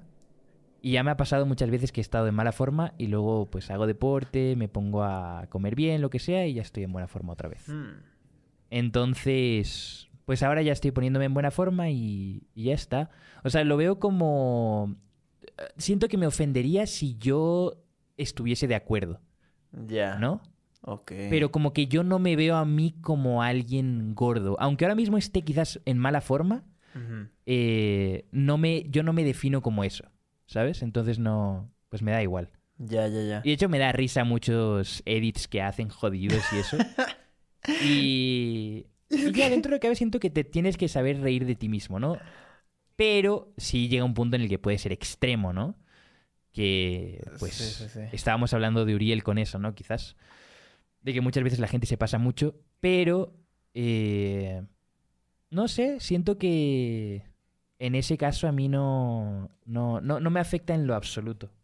Y, Ya. y me alegro. Mira, por eso eres tan buen streamer, yo creo. O sea, porque yo estaba leyendo sus comentarios, dije como, o sea, dije como, a ver, o sea, tú que pusiste ese comentario, a ver, saca foto y deja que todos te rosten de, de cómo andas, ¿sabes? O sea, te quiebra, ¿sabes? yeah. Siento que lo Es que- haces muy bien. Sí, no, sí, siento que tienes que estar seguro de ti mismo y, y aparte, pues no sé, como que eh, va de nuevo a, a lo de que pues mi trabajo es un sueño, ¿sabes? Sí. Entonces no, no me voy a enfadar con lo que estoy cobrando mensualmente. Por nada. ¿Sabes? Buena, buena. Sí, sí, sí. Estoy de acuerdo. Bueno, es que ahí te vas a que ser un entertainer solo vale la pena si paga chingón. Yeah. Yeah, sea, kinda, sí. ¿eh? Un poquito, un No, porcentaje es que sí. cualquier cosa, güey. Cualquier cosa solo vale la pena si paga chingón, cabrón. O sea, si no es como de why even bother, güey. O sea, Yeah. No. Mira, bueno, no sé. Igual está medio hippie, pero yo he estado pensando mis videos como últimamente, pensando que si yo termino haciendo esto durante cinco años o más, Que no me destruya. O sea, no, no quiero estar todo deprimido. O sea, es lo que me pasó y por eso pausé. Que no, no quiero estar todo deprimido, pero con dinero Yeah. en cinco años. Y, y creo que es importante también balancear y hacer algo que pues no sé, que te guste y que, que creas en ello. Mi, mi filtro, siempre lo digo, es como, si yo se lo mostraría a mis papás y a mis papás, sí, pues sí, a mi familia, significa que Ujú. todo bien. O sea, es algo de lo que estoy orgulloso. Sí. Porque sí, si sí. no, como Sí, antes, 100%. sí digo como, uff, no, no sé. No, yo, yo opino exactamente lo mismo. De hecho, pues yo ya tuve mi época de estar full deprimido por internet y esas cosas. Y, y siento que al salir de eso, como que ya, no sé, como que ya nada, nada de internet me puede llegar a afectar. Mm. Eh, toco madera, ¿no? Espero que no, yo qué sé, salga un meme peor, peor de jodido que sí me afecte. no, no, no. No, fuera, fuera de broma sí siento que no, Jaja, no- no pero puede hacer- 454.8.6. punto- Oh, no. eh, chill, chill, man. No, pero, pero sí, y, y, y sí, también estoy de acuerdo en eso, en que tienes que hacer algo que te guste. Y por eso a mí también muchas veces me dicen como, bro, es que eh, solo ves vídeos y, y ves memes. Y es como, bro, pero ¿eres consciente de que eso es literalmente lo que yo haría si no estuviese en stream? En plan, ver vídeos y ver memes. Sí, me acuerdo de un En plan, es lo que me comentario. gusta hacer, ¿sabes? Es, es mi actividad favorita. Bueno, ¿Por qué pues. iba a dejar de hacerlo? Bueno, pues, entonces a lo que voy es que más bien. O sea, chico. bueno, o sea, más bien a lo que voy es a que dentro de. O sea, por más que te guste, hagas lo que te gusta y así, pues eventualmente va a haber algo que a lo mejor no te guste tanto hacer. Sí. Y pues si ya vas, si, si llegas a ese punto en el que hay algo que a lo mejor no te gusta tanto hacer, pues. Y te sientes medio obligado, Yeah. pues mínimo que haya una pega buena, pues, o sea, eso es lo que. Sí, eso sí. sí, eso Sí, true. True. No se puede disfrutar todo. O sea, es muy romántica esta idea de que disfrutes el proceso. Yeah. Pero pues sí no, se y también, o sea, por ejemplo, no, pues también no todo el mundo puede amar su trabajo, güey, también es eso, entonces pues ahí sí ya Yeah. es muy de, bueno, güey, pues si voy a hacer eso toda mi vida, pues mínimo que me paguen, güey, o sea, Yep. De hecho, yo creo que es muy bajo el porcentaje de gente que realmente disfruta de su trabajo. Hmm. Sí. hmm. yeah. Por eso... Yo creo que la gente no estaría tan estresada y no sería tan mierda. O, ¿Sabes? O sea, yo creo que volvemos tiempo- a eso, ¿sabes? De que quizás si disfrutar, disfrutaran de lo que hacen, no tendrían esas ganas de estar chingando, pues, güey. destruir todo. O sea, sí, exacto. O sea, imagínate, por ejemplo, que, que no sé, güey, que llega un cabrón así que tiene un mal día, ¿no? De trabajo muy estresante, mala paga o algo así, no, no, no le van a dar un bono Yep. o algo así. No, es un mal día, güey, en general. Ajá. Así, mm, culero, güey, jodido. Va llegando a su casa, levanta su Instagram y ve una foto tuya cagándote de risa, güey, no sé, este, rompiendo algo con Publo. Pues se va a arder y, y va a ir a, a- a descargar su hate, o sea, de, su veneno de ese día en ti, güey. O, sea, o en cualquiera de nosotros, pues. O sea, va llegando, levanta su Instagram Ajá. y nos ve ahí, estos pendejos están sentados en una silla todo el día, güey. Y, de eso viven y, y, y- y what the fuck, man. Y pues ahí descargan su odio, güey. Sí. Me acuerdo un comentario que nos dejaron en el podcast con Gaux que decía de que... Creo que hablábamos de perder el tiempo viendo memes y así. Y alguien decía en los comentarios como literalmente ese es el trabajo de Late. Ajá. Dice, yo me preocupo por perder mi tiempo viendo memes y es como Late vive de eso. es el dream job. Sí. Pero bueno, Pero- Weird. bueno, no sé, güey. Eh, Black Mirror, full. ¿no? También, también, pues está de la verga que hoy en día, o sea, eso ya será tema para otro podcast tal vez, que hoy en día ya también está bien romantizado el trabajo de tus sueños y esas mamadas, güey. Sí. Cuando antes la gente, digo, a lo mejor tampoco es bueno decir que las cosas estaban mejor antes porque la gente antes tiene un montón de, tiene una colección de problemas mentales que nunca se trataron, güey. Yep. Pero antes la gente justamente veía el trabajo como eso, ¿sabes? Como algo que me caga hacer, pero que tengo que hacer para sobrevivir y ya. Yeah. Pero I'm not invested, ¿sabes? En eso. O sea, no, no, no me preocupo porque sé que mi vida entera no, no está destinada a hacer ese trabajo, ¿sabes? Solamente Claro. lo uso para sobrevivir y ya de ahí en fuera yo tengo mis hobbies, mis propias aficiones, cuando estoy fuera del trabajo y así ya. Y ahorita no, güey. Ahorita ya te venden esa idea de que tienes que luchar por el trabajo de tus sueños y trabaja De mientras que los tu hobby duermen. tiene que ser y- tu trabajo, ¿sabes? Ajá, y, y si, amas tu trabajo, nunca vas a trabajar realmente. Y es como, güey, no, no, güey. O sea...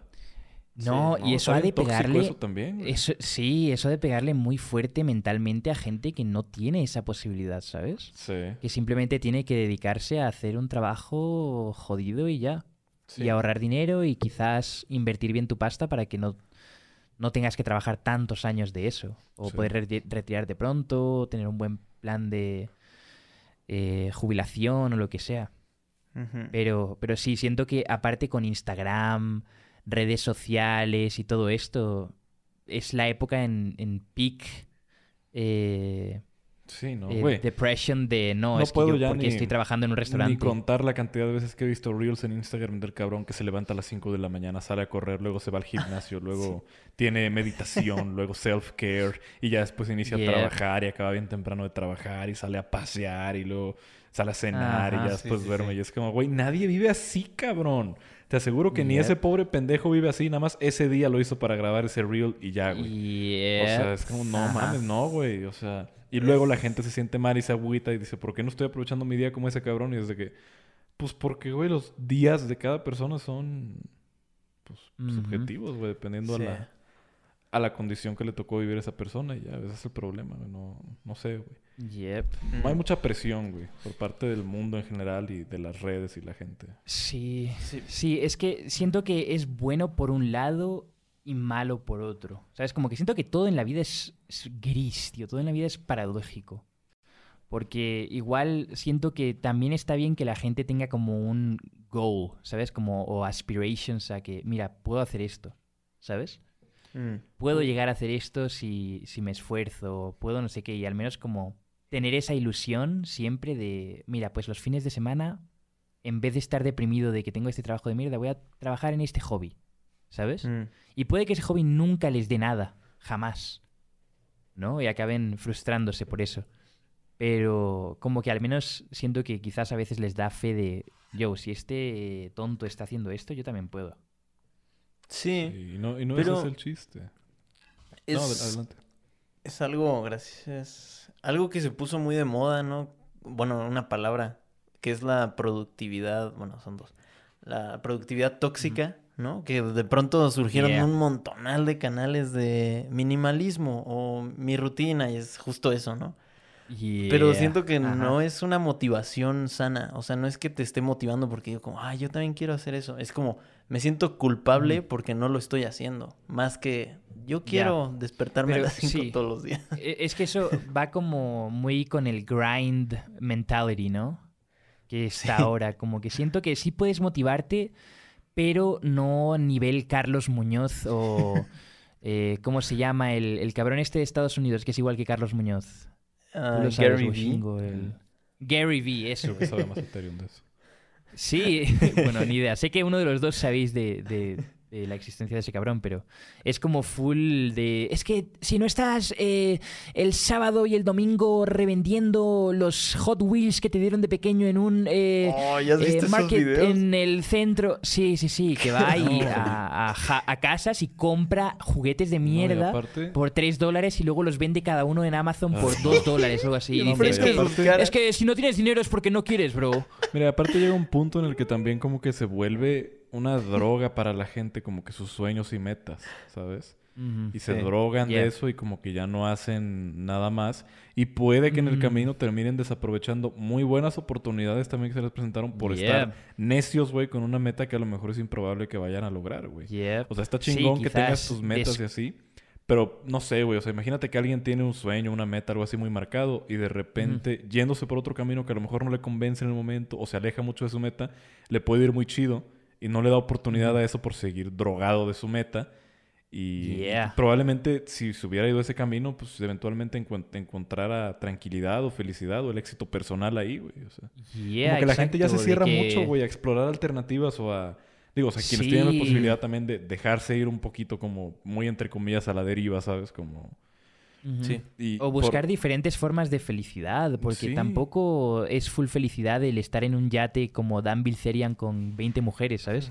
Quizás perdiste el amor de tu vida porque no querías salir el domingo de fiesta y estabas todo el día eh, Grindeando. trabajando, grindeando como Gary Vee. Sí, exacto, ¿sabes? O de que le gustas a la chica y, y no sé qué, era el crush de toda tu vida y igual, same shit, ¿sabes? De que no, estás trabajando todo el rato, no sé qué, y pierdes esa experiencia.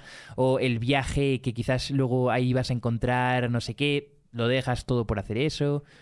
Como que tiene que haber balance, ¿sabes? Como que está bien tener metas y sueños, pero no perder tu vida entera trabajando y luego frustrarte de que, fuck, nada funcionó.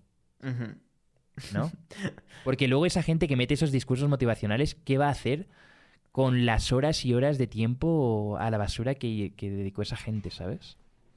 O sea, ¿cómo puedes, cómo podrías vivir contigo mismo sabiendo que alguien no vivió su vida por estar siguiendo tus pasos imposibles no que quizás nada, te güey. funcionaron por tus condiciones, ¿sabes?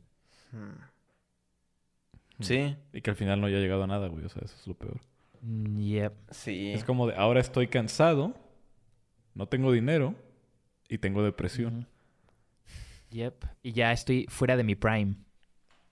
Oh. Damn. Fuck, qué filosófico Sí. se puso esto. Ya, Sí. qué duro. Es un momento difícil. Por eso nos, por eso luego nos dicen la generación de mazapán. ¿No?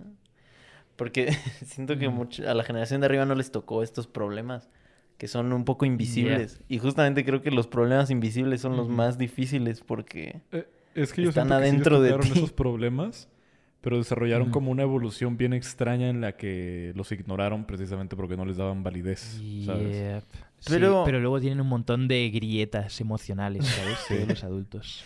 Sí, eso es De que la mitad de los eso. padres así heavy son gays, ¿sabes? Sí, pero Oh. nunca Deep down son gays, salieron, nunca ¿sabes? man. real. De que no podían porque era como gay shit no salir como gay, ¿sabes? Entonces... No, o lo de, o lo de stay together for the kids, güey. Porque no, o sea, ¿cómo, güey? Exacto. ¿Cómo me voy a divorciar, güey? Yo así como, pues así, güey. yeah. No, ¿cómo, güey? O sea, como, ay, güey. Sí, no sé, como que sí hay muchos problemas emocionales que traen por ahí o algo así, como de... Sí, y luego de, de- eh, de- ¿qué, qué es lo que dicen generación de cristal? O luego me sale que vas a terapia o algo así, Pero- como de, no mames, mi hijo está loco, güey. Mm, Va a terapia, güey. o sea, y cosas así, güey. O sea, Sí. no sé. Como que es el mejor momento para jodido. ser psicólogo. Eh, Rentable. Es una industria en florecimiento. Encuentra, De hecho, sí, ¿eh? encuentra el área de, hecho, sí, oportunidad, aparte- bro. Eh. impriman más psicólogos, pues. De- ¿Han visto esas páginas de, ahorita que mencionaste, Late, me acordé, de, de, de que ponen videos de Peaky Blinders con la música de Peaky Blinders? Es como, Mm, no, no caigas ante las Sí. tentaciones de, de Oye. una novia. Mm, enfócate en tus metas y, y no las Oye, ¿qué sueltes. pedo con Yeah. eso, eh? También. O sea, Y yo como, nunca he visto esa serie. Me ¿No vale la has madre. visto? No, sí, Yo no. tampoco. Ah. Pero siempre salen memes de grindear con fotos de esa serie.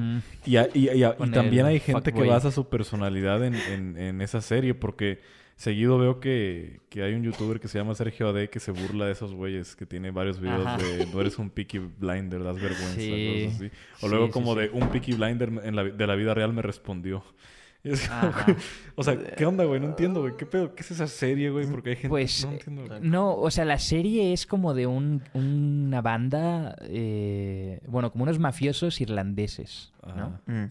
Y ellos tienen su empresa, lo que sea, pero eran pobres. Entonces, a base de ser badass y matar a los El enemigos y Sigma ser serio y que le...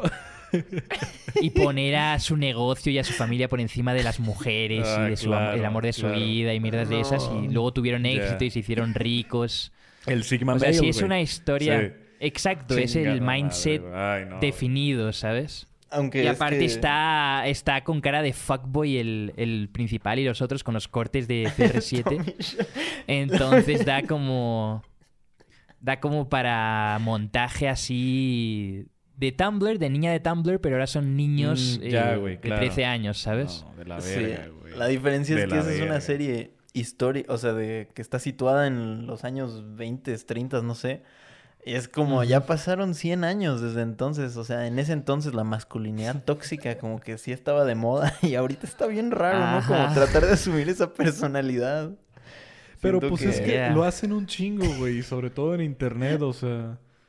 De que basan su personalidad como que en cosas bien marcadas. Ya como, no, es que I'm, a Sigma male. Y es como de... Güey, cállate, pendejo. Ayer no sabías que era eso, güey. O sea, y nada más de repente... Yep. Hoy en la mañana leíste en Reddit, güey. Como... de, No sé, güey. Top signs. You're a, you're a Sigma male. Es como, güey, soy yo. Es, no, güey.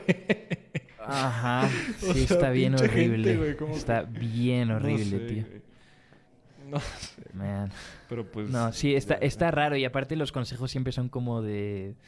eh, no sonrías para que... ah, El otro día me acuerdo que vi... De hecho, creo que se subió un vídeo hace poco a- al canal de la Tesito X Ah, sí lo vi, sí lo vi. de, de eso mismo. Y la gente era como... eh, Hacía preguntas de cómo puedo incomodar a la gente. Y es. Po- O sea, ¿por qué quieres incomodar a las personas? ¿Por qué? ¿Qué, qué razón? Y el, y el cabrón decía, pues mira, míralos fijamente. No pares de mirarlos. eh, no No. sonrías. Haz silencios incómodos. No, pero es que ese es problema también de como que las series o películas que ponen al personaje que es así como que siempre le va bien verga y como que es la verga, güey. Exacto, o sea, pero series es que te ponen a esos un cabrón cabrones... como el Doctor. House, güey, como, como Like Sí. Yagami, güey, como... No sé, güey. Sí, el como que Joker, creen que güey, ser incluso. retraídos sociales los hace atractivos cuando Ajá. Y más luego bien un chamaco pendejo lo ve y dice de que, jaja, soy yo, güey, voy a ser un culero, güey. Y luego le meten un vergazo y se regresa llorando a su casa y dice, puta sociedad, güey. O sea, pues, es que las cosas no son así, güey. O sea, la mayoría de la gente ya se le está pasando de la verga como para tener que aguantar a alguien que anda de castroso, güey. O sea, entonces Pero- pues ya es como de, güey, ya no mames, True. cabrón, o sea. Lo que está interesante es que ese tipo de personaje que es tan como común en todas las series y pelis, eh, o sea, a mí me parece muy, o sea, justo es muy carismático, bueno, no, justo no. A ver, ¿cómo lo pongo? Atractivo, o sea, es, a ver, a ver, o sea, es un personaje muy interesante porque es, este es que, incluso Bojack Horseman, o sea, que es un personaje que aparentemente no le importa, o sea, que es malo, pero muy dentro sí, le importa. O sea, por ejemplo, BoJack Horseman, justo, parece que en la superficie es cruel, o es ruin, pero tiene emociones muy ocultas. Por ejemplo, Doctor House, que luego hace sacrificios, Yeah. pero no te dice que se sacrificó por ayudarte, ¿no? Y cosas así. Exacto. Y siento que eso es un personaje interesante, pero la gente nada más toma lo de la superficie, que es como que Sí. parece como bien malo, pero no entiendes que es por, o sea, que es un personaje complejo. Y, y bueno, no sé, la cantidad de niños de 13, 15 años que llegan a la escuela de que con esas ideas en la cabeza y llegan así no sonriendo, incomodando a la banda y todo. Qué raro. Sí, que de por sí, pues ya, o sea, si buscas eso, si preguntas cómo incomodar a la gente, probablemente ya incomodas a mucha gente. No, o sea, que, que también es como, como, como normal, güey. O sea, todo, todo niño en, entre los, no sé, güey, 10, 12 años, güey. O antes, pues, adapta la personalidad de su como, personaje no favorito. te preocupes, vas a ser incómodo. Ajá, Va- sí, o sea, Tus ok, siguientes 10 pero- años van a ser incómodos que flipas. Pero no el pedo es que ahorita ya está el internet, güey, y aparte ya se juntan, güey. Y es como, por ejemplo, el meme ese de, hoy, ese- hoy trolea toda mi clase, güey. No. Y es como Sí. el güey bien incómodo que cree que es la verga, güey. pues, no, güey. Exacto, que dijo, mi profesora dijo true y le dije, ah, ja, ja, ja, yeah, I don't know, man. Y nadie se rió. Y luego el que les dije, es, es late, ¿no lo conocéis? Y, y mi bully dijo, ya cállate, pendejo, no sé qué. Y me pegó y luego salí llorando y no sé qué. Ajá. ¿No habéis visto ese Sí, copypasta? claro, güey, yo sí lo vi, güey. Yo- es una late. Nadie entendió que era una referencia a late. Me sorprendí. Porque, no sé, güey, está bien triste la mamada, güey. Es como, Yeah, sí, sí, sí. es como los, es como los pendejos de- del Pickle Rick, güey. O sea, esas pendejadas, ¿sabes? Yeah, sí, sí, sí. No sé, güey. Yeah. Pero también No, siento, sí está... yo creo que se entiende. O sea, siempre se ha buscado, o sea, la gente moldea sus personalidades con Un- base en sí. quien admira. Y pues yo creo que ahorita hay una necesidad muy grande de identificarse con algo o con alguien y... Exacto. No sé. No, y aparte es lo que te digo, que yo creo que eso vuelve a lo de Instagram, a las vidas estas y cómo las muestran.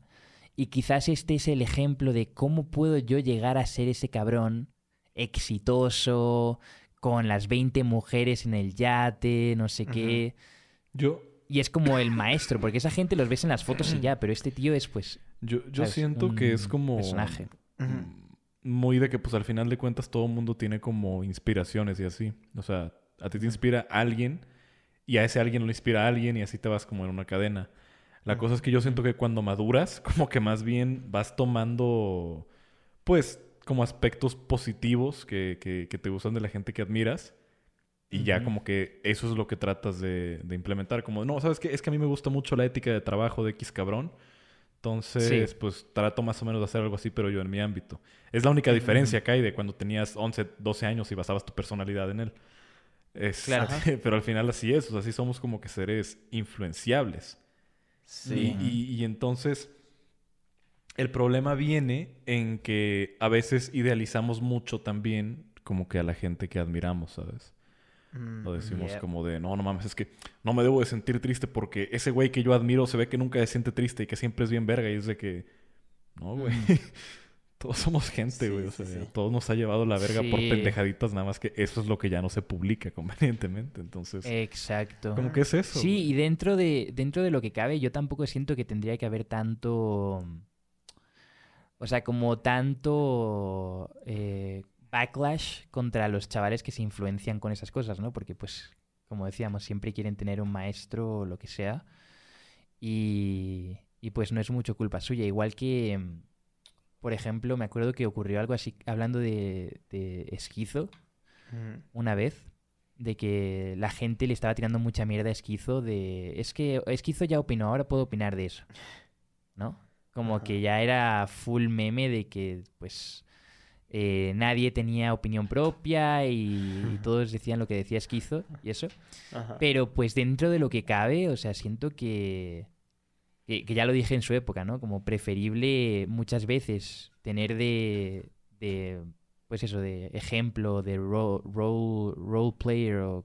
eh, Role model. Role model, ¿no? Role model, eso, sí, role model a, a alguien que dentro de lo que cabe tiene como sus ideas bien puestas y como que tiene buenas intenciones o, o buenas actitudes, ¿no? Y, y positive eh, como características antes que a alguien completamente jodido o mal, ¿no? O decir la típica de es que ¿por qué no tienes tu propio criterio? Es como, tío, un niño de 13 años no va a tener su propio criterio. Un niño de Güey, 13 y años va a tener lo que O sea, piensan esto lo sus mencioné- tíos, lo ¿sabes? mencioné en stream Racistas. también. A nosotros nos cayó la pandemia en un buen momento. Pero imagínate a los güeyes a los que les está, les está cayendo en una etapa que, que es muy importante por el, as- el aspecto formativo social, güey. O sea, los niños que están en primaria o en secundaria necesitan ese contacto con otras personas para entender conceptos básicos de cómo comportarse en sociedad. Y como no lo están teniendo, ¿de dónde lo sacan? De internet. Y entonces vienen de la verga, probablemente. O sea, porque Sí, todo su actuando como conocimiento... Jake Paul Sí, y Logan exacto. y todo, su eso. conocimiento de interacción social lo están sacando del internet y ahí está el problema. Eso es lo que a mí me da miedo, güey. Me preocupa de las generaciones que vienen. Sí. Sí, es verdad. Qué duro. No sé si Por es- eso Twitch. es tema... yeah. Mm. Por eso, pues sí, ¿no? Dentro de lo que cabe, creo que está bien que, que la gente, o sea, muchas veces, por ejemplo, las personas dicen como, oh, Juan Guarnizo Z, Z, Z, Z, ¿no? O no sé quién. Pero pues son personas que son buenas, ¿sabes? O el Rubius, ¿sabes? Como que dices, ok, no me sentiría mal de que mi hijo esté viendo a, a Juan Guarnizo, ¿sabes? O al Rubius o lo que sea. Porque pues dentro de lo que cabe son personas con buenas, buenos morales, ¿no? Buenos objetivos y, y no son malas personas, ¿no? O no pillan actitudes jodidísimas como puede ser, pues eso, lo que hacía Jake Paul en su época, ¿sabes? De tirar mierda y hacer bullying abiertamente. Eh, y, y ya, ¿no? Entonces, no sé. Pero Willy Es Rex. difícil. No, no es cierto. Ahora Willy Rex. Ya es otra cosa. Ahora, la media hora que nos falta de, de podcast lo vamos a hablar de NFTs, chavales. Porque Sí. de NFTs y de funas para recordar el principio del, del podcast. Yes, sir. Que no cuando empezamos. Café Infinito fueron esas épocas en las que todo era tan gameplay y... Ay, no. Pero fuera de broma, Oye, ¿no les pasa de repente que se les olvida que 2020 existió, güey? O sea, como que fue un año bien raro, güey. Como... mm, no yeah, sé. para mí fue un Sí. transition year heavy. O sea, no sé si os ha pasado como que tenéis años en los que solo estáis estudiando y trabajando o algo así, pero no ocurre Sí. nada. Sí. Como que ese fue uno de esos Sí. años como de filler, ¿sabes? Sí, así, así fue Mm. 2020. O sea, porque todavía 2021 sí sentí yo que activamente lo viví, ¿sabes? Pero 2020 sí fue como que todo en piloto automático, güey. Ujú. No sé. Yeah, Sí. exacto. Para mí como que se fusionaron los dos. O sea, yo no, no re- recuerdo sucesos, pero no sé si pasaron en el 2021 o el 2020. También me pasa. No, es que como todo fue bajo pandemia, se te fusiona toda la es cierto. pandemia, güey. Ese es el problema. o sea. No, yo sí lo pude marcar bien porque sé que en 2021 me mudé a México. Ah, bueno, pero- Entonces, Pues, por 2021 eso. ya era todo Me- México, ¿sabes? Claro. Sí. Pero 2020 sí fu- fue fucked up. Ya llevas un año aquí, ¿no? Sí, fue raro para mí. Yo 2020 estaba trabajando en una oficina a principios de año. No manches. Luego creamos el podcast cuando empezó la, la pandemia porque yo ya no tenía que ir a trabajar, sino trabajaba Sí. desde casa. Sí, sí, sí. Entonces tenía más tiempo libre y Ah, por la pandemia, sí, justo. Y también me puse a hacer streams y todo eso, como que empezamos un montón de proyectos. Y, y luego, pues al final iba creciendo todo lo que sea y ya 2021 pues me mudé aquí. Pero qué locura que todos esos proyectos eh, crecieron un montón, ¿no? O sea, el podcast en dos años ya casi 100.000 subs. Creo que igual no le hace justicia porque siento que tenemos mucha más repercusión de lo que reflejan 75.000 suscriptores, ¿no? Pero. Pero qué locura, o sea, sí le ha ido muy bien. Porque cuando empezamos el podcast éramos 3.000 viewers, ¿no? Eran 3.000 personas por episodio, 5.000, Mm, sí, quizás. Cierto. Y, y se mantuvo así, 5.000, 5.000, y me acuerdo que pues igual fue subiendo 7.000 todos los episodios, 8.000, 10.000, 20.000, y ahora ya prácticamente 40.000 es una costumbre. Que en esa Pues, época es lo que pensábamos que iba a pillar el primer episodio. No mames, yo, güey, yo estaba bien pendejo. güey. Me acuerdo que lo, lo acabábamos de grabar, nos quedamos platicando un rato y sí dijeron algo como de cuántas views que vaya a tener. Y yo, pues como unas 50 mil, ¿no? Algo así. Sí, es cierto. Es que igual ya, habíamos día, hecho 500. un podcast en mi... Ya habíamos hecho una- un podcast en directo y sí le ha ido muy bien. Tenía como 100.000 o 200.000 views. Entonces sí asumimos que iba a pillar mucha más. Pero también hay que tener en cuenta que eh, en esa época pues Acerion ah, creaba un montón de contenido y era el cabrón más famoso de LATAM. Ay, sí. Eh, yo también hacía un montón de contenido y, y Washingo también. En la época en la que grabamos el primero. Pero cuando volvimos en pandemia, yo no había grabado un vídeo desde hace un año y medio. Igual Sí. Acerion, creo que tampoco había grabado un vídeo en un año y medio, dos años. Nada más yo nunca me fui. Nos Y- colgamos y de se Wash- refleja. y tú creo. fuiste el único. No, no, no, güey, no. O sea, yo nunca me fui y me arrepiento de no haberme ido nunca, güey. O sea, se refleja pinche salud mental decadente, güey, ya. pero bueno. No, pero sí, sí que fue una locura absoluta el, el crecimiento. Y aparte se me hace... Yo siento que tiene mucho mérito porque es muy difícil entretener a una persona por dos horas, ¿sabes? Una hora y media, dos horas y media. Y ya tenemos un grupo grande de gente que, que sí le mola, ¿sabes? Y le entretiene. Sí. Como que no nos ven solo como un pendejón que me entretiene cinco minutos cada una vez a la semana, ¿sabes? Como que sí nos ven como alguien que quizás sí pueden puede tener una opinión que a ellos les, les importa, ¿no? No, no nos ven tampoco como a un TikToker, güey, ¿sabes? O sea, de que ven Exacto. un video de ese güey y luego no lo vuelven a ver nunca, güey, en la vida. O sea, como que sí, hay gente que legítimamente espera el podcast. Como que cuando- somos amigos, ¿no? Somos amigos, ¿te imaginas? Sí, o sea, so- somos sus amigos. ¿eh? Denos, denos Cre- dinero, ¿eh? Porque somos sus Creando amigos. ¿eh? relaciones parasociales No. aquí todas tóxicas. Somos amigos, básicamente, ¿vale, chicos? Así que venga. Eh, el otro día vi que un cabrón puso eh, 5.000 eh, col, C-O-L, no sé qué, nos dio 5.000 pesos colombianos. Así que así os quiero a todos, ¿eh? Así os quiero a todos. No me acuerdo quién fue, pero muchas gracias. ¿Sabes quién eres? Bueno. Pero a lo que voy es que, digo, ojalá no, no sea ese el caso, ¿verdad? No sientan que tienen una relación Ujú. para asociar con nosotros. Mm. Pero pues, güey, hay gente a la Eh, que... es un tema que- que... no hemos tocado nunca. ¿Qué opináis de eso? ¿Qué opináis de las relaciones parasociales? Ah, tan de la verga. Que también va muy de, de la mano de la pandemia y de lo que decimos de cre- crecer en una situación de, pues, no relaciones sociales. Pues mira, Ujú. Yo siento que, bueno, y, y- y casi siempre mm, cuando se trata de hablar de eso, me refiero mucho a- al show Make Happy de Bob Burnham. Que, ah, espera, antes de, de entrar en, en discusión, definamos qué es una relación parasocial, ¿no? Porque creo que igual mucha gente no va a saber qué es eso. Va. ¿Alguien quiere dar la definición? o- A ver, a ver, voy yo, voy yo. Vo- Voy yo, Voy voy yo. yo. Es que Una- siento que Atherion puede explicarse mejor. Una, copa de vino, un buen libro y A ver. que se la eche, güey. A ver. Es que Paulo Él Coelho estaba leyendo mientras todos estábamos en el estreno de Spider-Man. chaval. No. A ver, una relación parasocial. Yo entiendo que es cuando el, el seguidor o el espectador siente que conoce a la persona que está viendo y genera una dependencia social. Pero es unilateral, o sea, el creador ni lo Exacto. conoce.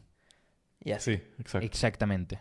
Pero- Pero, la persona cree que es amigo suyo. O Sí, sea, porque lo percibe, muy- y- lo percibe más cercano de lo que es, porque es, no, es que eh, yo estuve ahí cuando tenías 200 suscriptores, yo, yo estuve ahí cuando, cuando hiciste Chupistream, es- ¿sabes? O sea, todo.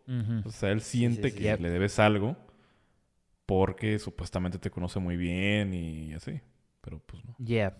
Ujú. Que es algo que ha ocurrido muchas veces con, por ejemplo, el otro día ocurrió un caso de una VTuber eh, que eh, reveló que tenía novio, se liqueó por un segundo y la gente estaba como de, no, eh, me has traicionado, te odio, espero que te mueras. ¿Sabes? Creía que éramos algo especial. Ajá. Pero es que luego hay clips de la VTuber que decía como, por favor, no me dejéis, es que dependo de ya, vosotros, Mira, a ver, es que no sé que- qué. O sea, Mira, ahí me refiero a lo que quería citar hace rato. O sea, en una parte del show este güey plantea que pues hay como muchos performers, entertainers, lo que sea, que como que propagan eso, ¿sabes? O sea, como que tratan de generar un vínculo emocional que ellos saben que es fake con su audiencia para manipularlos Ujú. emocionalmente a que siempre estén ahí, ¿sabes? Y, y están en su plan de, no, es que mis fans me aman, mis fans están conmigo en las buenas y en las malas. Y, y entonces el güey lo que dice es, mm, güey, no estés conmigo en las buenas y en las malas. O sea, no, seguir, no, no estarías en las buenas y en las malas con tu mecánico si dejara de arreglar tu coche, güey. Esa es O sea, te estoy, te estoy, te estoy, pro- te estoy dando un servicio, güey. O sea, y, y- ajá, entonces básicamente lo que dice, o sea, estoy en la industria de proveer servicios. Nada más que me pagan de más, güey. Entonces, si dejo de entretenerte, pues ya no me veas, güey. Vete, bye. O sea, no necesito que te quedes conmigo porque piensas que somos algo, ¿sabes? Que somos amigos. Pues no, güey. Sí. Es que igual, pues sí, o sea, eh, siento que puede haber buen rollo. ¿Vale? Sí, yo, por sí, ejemplo, claro. yo lo que yo lo que hablé con mi stream, eh, cuando hablamos de este tema también, era que, por ejemplo, yo había. Hay muchos creadores de contenido que yo aprecio un montón, ¿sabes? Porque crecí con ellos.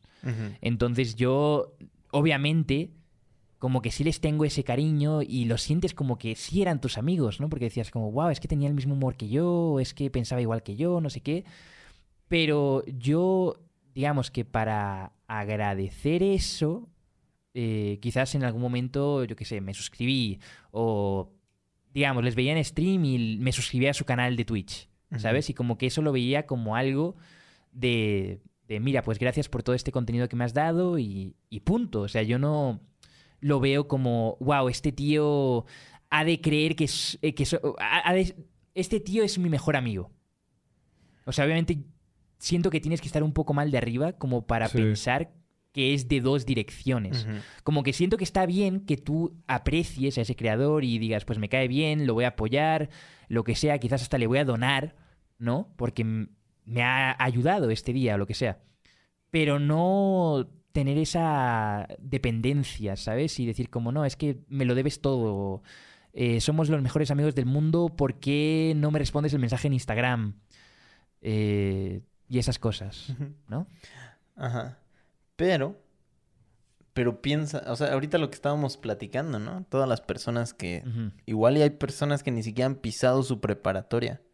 O sea, que desde que entraron a la prepa Claro. se han vivido exacto. en línea. O sea, tienes la misma relación social con Sí. tus amigos, tal vez. O sea, todos los son virtuales, tanto tus amigos como Claro. tus streamers, ¿no? Entonces es Sí, distinto. sí, sí. Ujú. Y por eso yo creo que sí hay como cierta responsabilidad. Obviamente nosotros no podemos controlar cómo reaccionan las personas a nuestro contenido. O sea, va a haber tanto quienes se proyectan y, y te crean un dios porque te encontraron en un momento de su vida en que estaban en necesidad. O, Sí, bueno, también quienes te detesten, ¿no? Pero ya. pues, no sé, dentro de lo que cabe hay, hay que tratar, pues como ahorita lo que decías de esquizo, o sea, esquizo, mm, o sea, bueno, o sea, con conciencia de que nos están viendo personas jóvenes, tratar de no, de no, no sé, cómo enseñar valores incorrectos, yo creo, o sea, sí hay una cierta responsabilidad, que también nadie te va a mantener, o sea, nadie te va a, a castigar si no cumples con esa responsabilidad, no sé, como de valores. Pero, y obviamente el contenido más incendiario es el que más se premia, el que, el que, yo qué sé, los chistes homofóbicos o racistas son los más, los que más jalan. Pero, bueno, Sí. no sé, o sea, yo sí creo que es- está ese valor intrínseco. Bueno, ya estoy sonando con Roberto. Pero bueno, hay un valor en que la audiencia sea joven y en que seamos parte de su formación de manera involuntaria. De hecho, hay un podcast de donde entrevistan a Bo Sí. Burnham, que se lo recomendaba mucho al inicio de la pandemia, me acuerdo. Que es así, escuché, un podcastote de tres horas. Ajá, y, Sí. y en ese él dice que al principio le daba, pues como que sentía que el tener una audiencia menor, como que no le daba tanto valor, ¿no? O sea, él, él hubiera preferido tener una audiencia más madura, pero después dice que se da cuenta que pues tiene mucho más valor porque están, son personas en un punto de inflexión de su vida en donde el hecho de que te sigan es que vas a formar parte de su formación. Bueno, vas a... Es un Claro. pleonasmo. Sí, vas a... Pues sí, formar parte de su crecimiento. Entonces, bueno, Yep. yo creo que no están... Son ine... No son... No los puedes evadir las relaciones parasociales. Y asumiendo que son inevitables, pues hay que hacer lo mejor de ellas, supongo. Y no usarlas de manera, pues, no sé, negativa. O sea, a tu favor de manera negativa, justo. Sí, porque es Sí. peligroso también. Es peligroso. Yeah. Sí. Sí, creo que, que cada uno tiene, sí tiene cierta responsabilidad, ¿no? Obviamente, pues, dentro de lo que cabe, los padres tendrían que, que cuidar mucho lo que hacen sus hijos, pero tampoco puedes desligarte y decir como, no, yo hice todos estos chistes eh, ultra heavies en contra de, de judíos y eh, pues era, era tu culpa, ¿no? Porque pues tú tuviste que haber dejado que tu hijo no, no me escuchase. Miras así, ¿no? Como que quizás sí tienes que de vez en cuando limitarte o Sí. dejar muy claro que, que es un chiste y que no es un chiste, ¿no? O ya, digamos, pues tener como eh, esas, esas conversaciones. Porque Pues, güey, es como en el stand-up. O sea, los hijos de la chingada se salen con la suya diciendo una... una cantidad de mamadas, güey. porque Oh, están sí. arriba del escenario, güey. claro. Pero es, es bien curioso en, en la comedia. Yo he estado escuchando, vi una entrevista con este Schultz, el comediante Robin Schultz, creo. Ujú. o Sí, no, Andrew Andrew Schultz. Em, Sí. Que dice que justo en la... ¿Cómo estaba? De que en la comedia... O sea, siempre y cuando dé risa, está bien. Porque es también un modo de hacer un contrapeso Sí, sí, sí. contra la sociedad ultracorrecta políticamente. Que también tiene sentido. Y pues David Chappelle también dice como... No es... O sea, yo no voy a tu casa y te cuento mis chistes racistas. O bueno, Exacto. homofóbicos. Es como tú le diste clic. Y... oh, es- no Sí. sé, hay un dilema ahí bien grande. Sí, pero yo creo que el punto más importante es eso, que dé risa. ¿Sabes? Que esté bien contado y que esté bien, bien hecho, porque es muy fácil eh, hacer chistes racistas o chistes homófobos, ¿sabes? Mm. O ofensivos. Lo también, difícil es que lo difícil es Es que volvemos a, exacto, a- a chistes lo, a lo de no, a lo de bro, es que no, no, no eres edgy, bro. Literalmente me mostraste una foto de un cadáver y te cagaste de risa, güey. O sea, Mm. Exactamente. es como que pedo contigo. Exactamente. Ajá. Que Sí. Sí, este Dave Chappelle me parece que es un genio para darle la vuelta también a eso. Siento que sus shows siempre terminan con un momento así bien poderoso de, de una reflexión sobre el género, yo qué sé, o sobre lo trans. Y creo que ese es un modo de darle la vuelta, ¿no? Primero se la pasa burlándose o lo que sea, y luego encuentra un modo de generar empatía con la audiencia. Yeah. Y creo que Sí. eso, eso está bien. Pero bueno, igual que cualquiera pueda subirse al escenario y contar chistes homofóbicos. Me da miedo, no sé. También creo que Yeah. ahora estuve viendo una serie de Netflix que es- creo que se llama The Stand-Ups. Y justo son varios Mm. stand-ups, así como gente de Comedy Central, de, de varios lugares. Y y me di cuenta que los hombres son los que tienen la mayor tendencia a hacer chistes burlándose de, de otras personas. O sea, es muy, es muy curioso como los chistes de las mujeres. Y digo, igual estoy generalizando porque vi, yo que sé, dos temporadas de eso. Pero al menos eso fue Sí. como la realización que tuve. Como que los hombres eran los que tenían la mayor tendencia a hacer chistes homofóbicos o sobre las personas trans o sobre las mujeres. Y las mujeres hacían chistes más sobre como la vida diaria. Y no, no quiero ser polémico tampoco, pero no sé, no sé, noté esa tendencia igual y nada más es la muestra de población que agarraron ahí de comediantes. E- Es que no aparte, sé. podrías decir tal vez que en general como que el hombre es mucho menos empático, ¿sabes? También. Podría ser. Digo, o sea, obviamente, o sea, tampoco lo puedes generalizar y así. Y aparte también podrías girarlo a, a pensar en, güey, dime cinco mujeres comediantes así de, de ahorita que te salgan de la imaginación.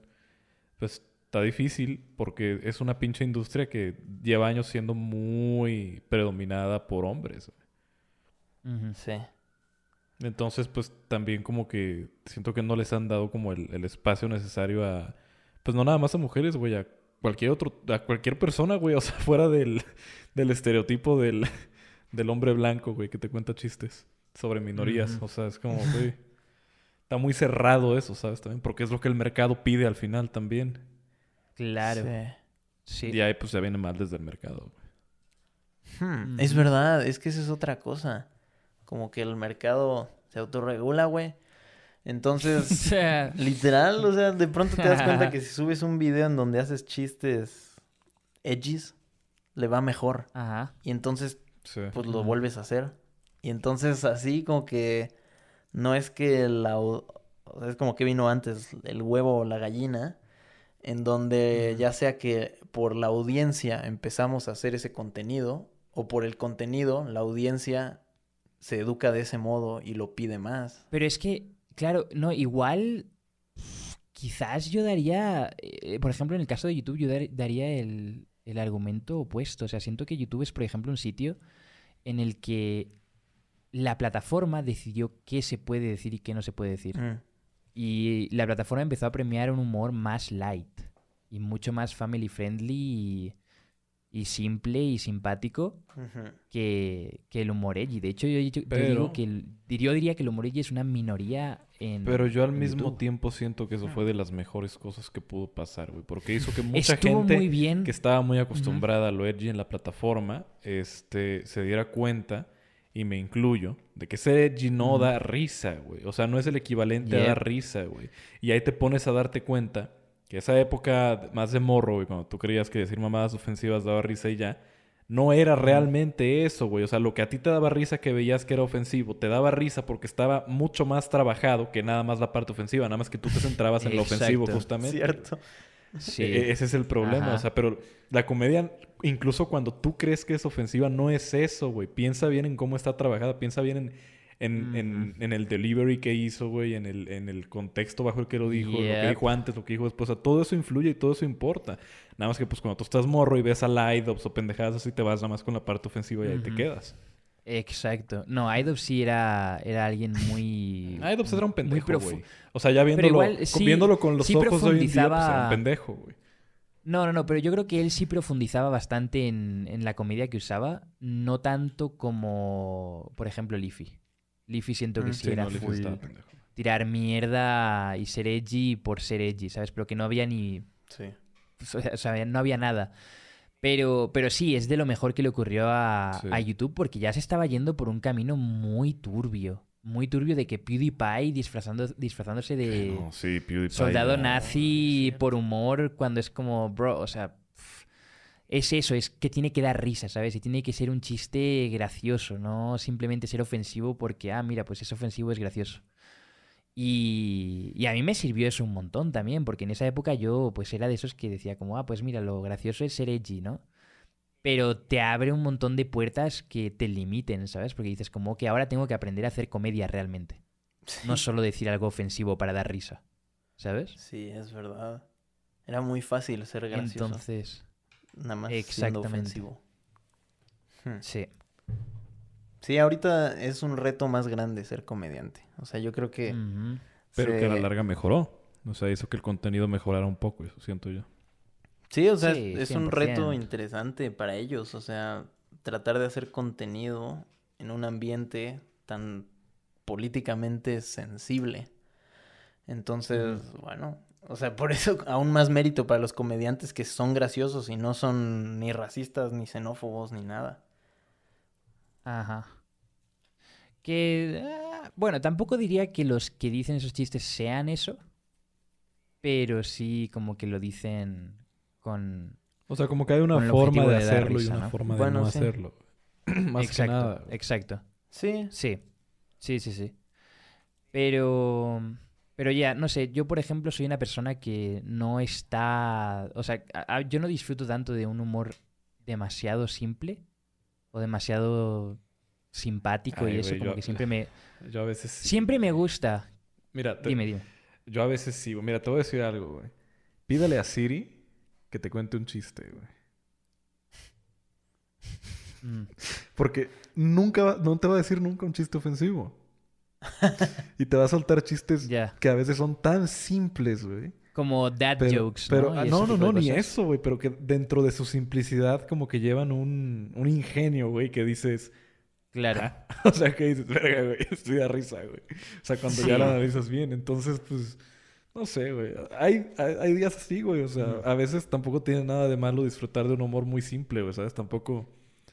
Yeah, no, sí, Tampoco tiene que ser lo más es que profundo creo, del creo que, mundo, creo que, sí, igual creo que no me, sí, igual creo que no me, no me expliqué completamente bien al decir simple, porque pues yo soy un cabrón que se ha reído con fotos de un caballo estático, ¿sabes? O sea, es la, Juan Caballo Estático que dice Juan abajo.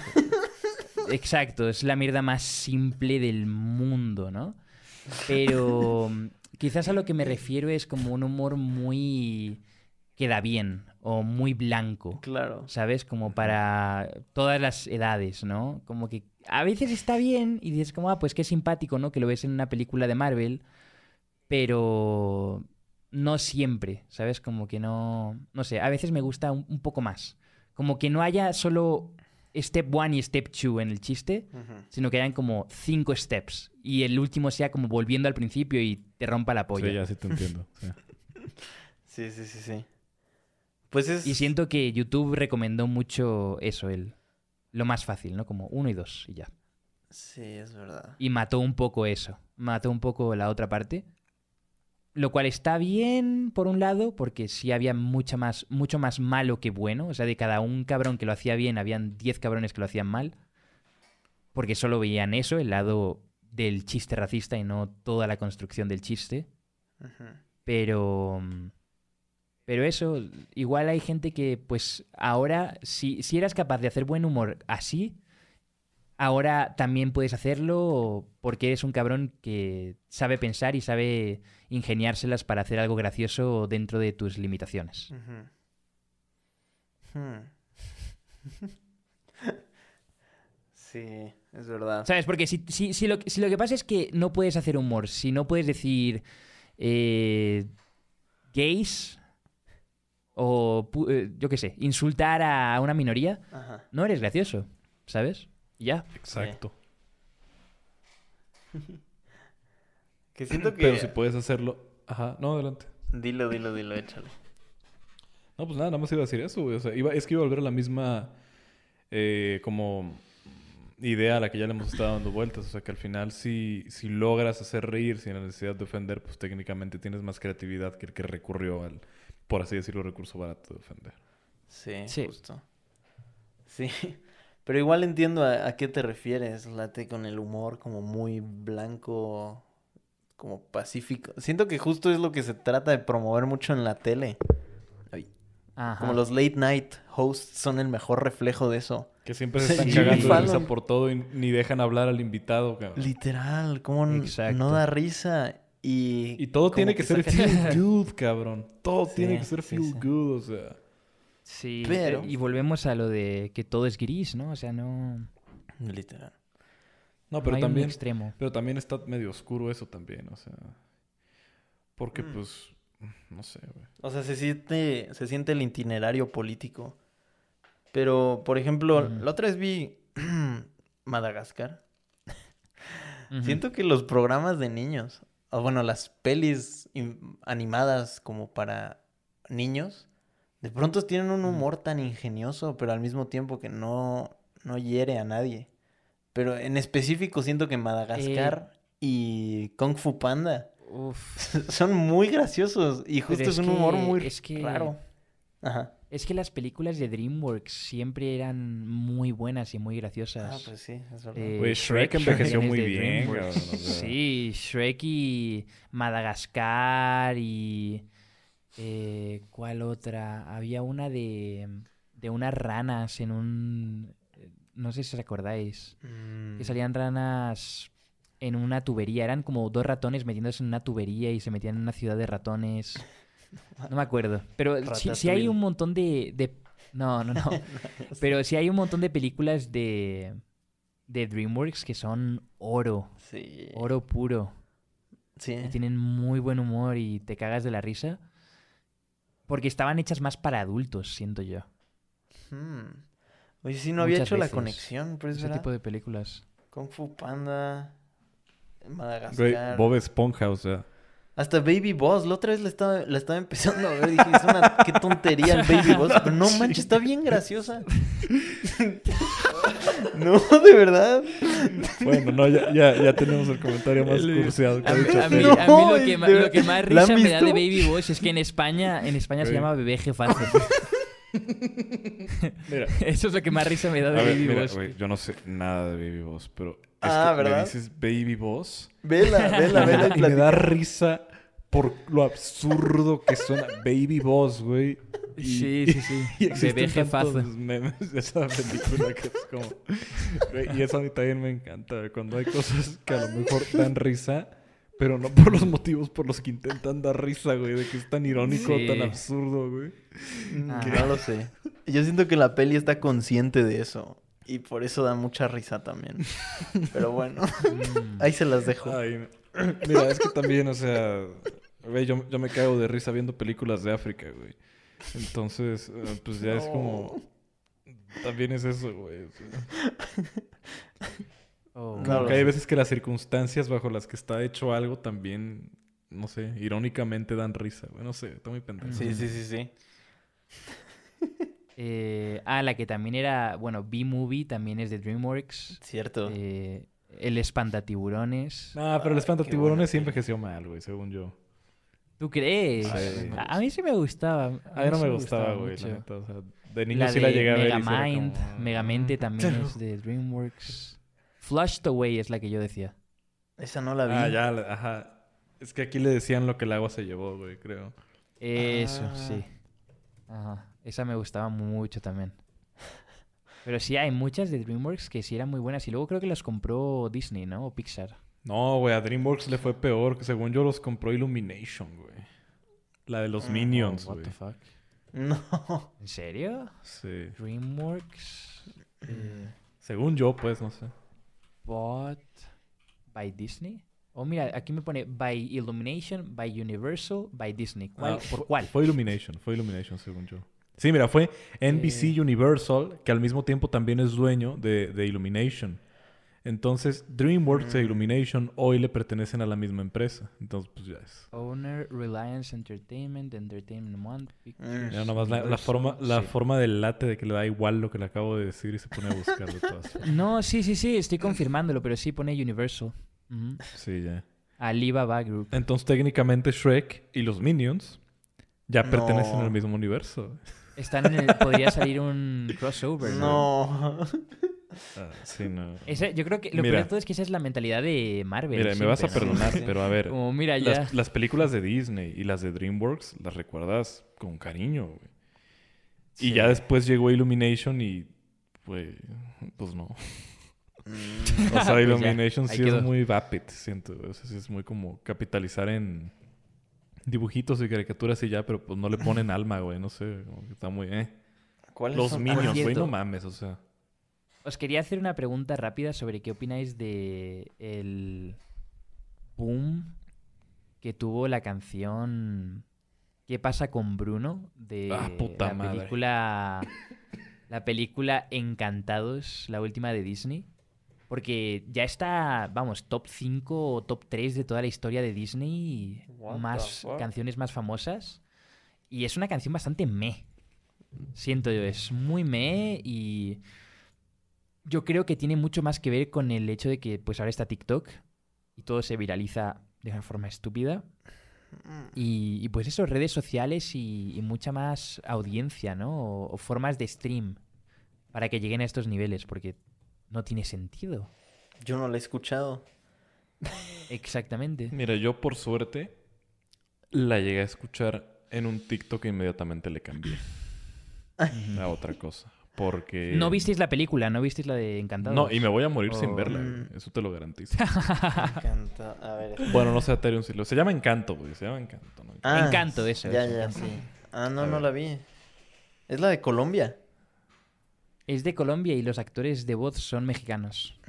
Ah, bueno. O sea, en España son es- españoles. Made, made in Made in US. Made in USA. Mira, yo automáticamente No. rechazo casi todo lo que tenga que ver con, con Disney.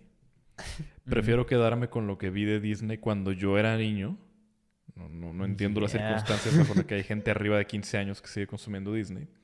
Y aparte me emputa el, no sé, güey, el monopolio tan oscuro que son y cómo tienen agarrada la industria de la animación de los huevos, ¿sabes? A un punto Mm, de que llevan, que no sé cuántos años ganando mejor película animada, güey. Ay, eso sí. O sea, Sí, y, ¿eh? y- y literal, no sé, como que lo mono- monopolizan mucho todo eso. Y sí son una empresa bien maligna, güey, la neta, que tiene secretos bien turbios, güey. Y Y, lo peor de todo es que lo único que le hace medio competencia a día de hoy es el anime. Ah, en sí cuanto a es cierto. animación. Y el anime es como 10 veces peor de que tienen a un cabrón escribiendo un manga obligado Bueno. semanalmente, de que casi no tiene tiempo para vivir. Bueno, y lo peor es que el front de Disney ahorita es este, no sé, son como el White Guild representado, ¿sabes?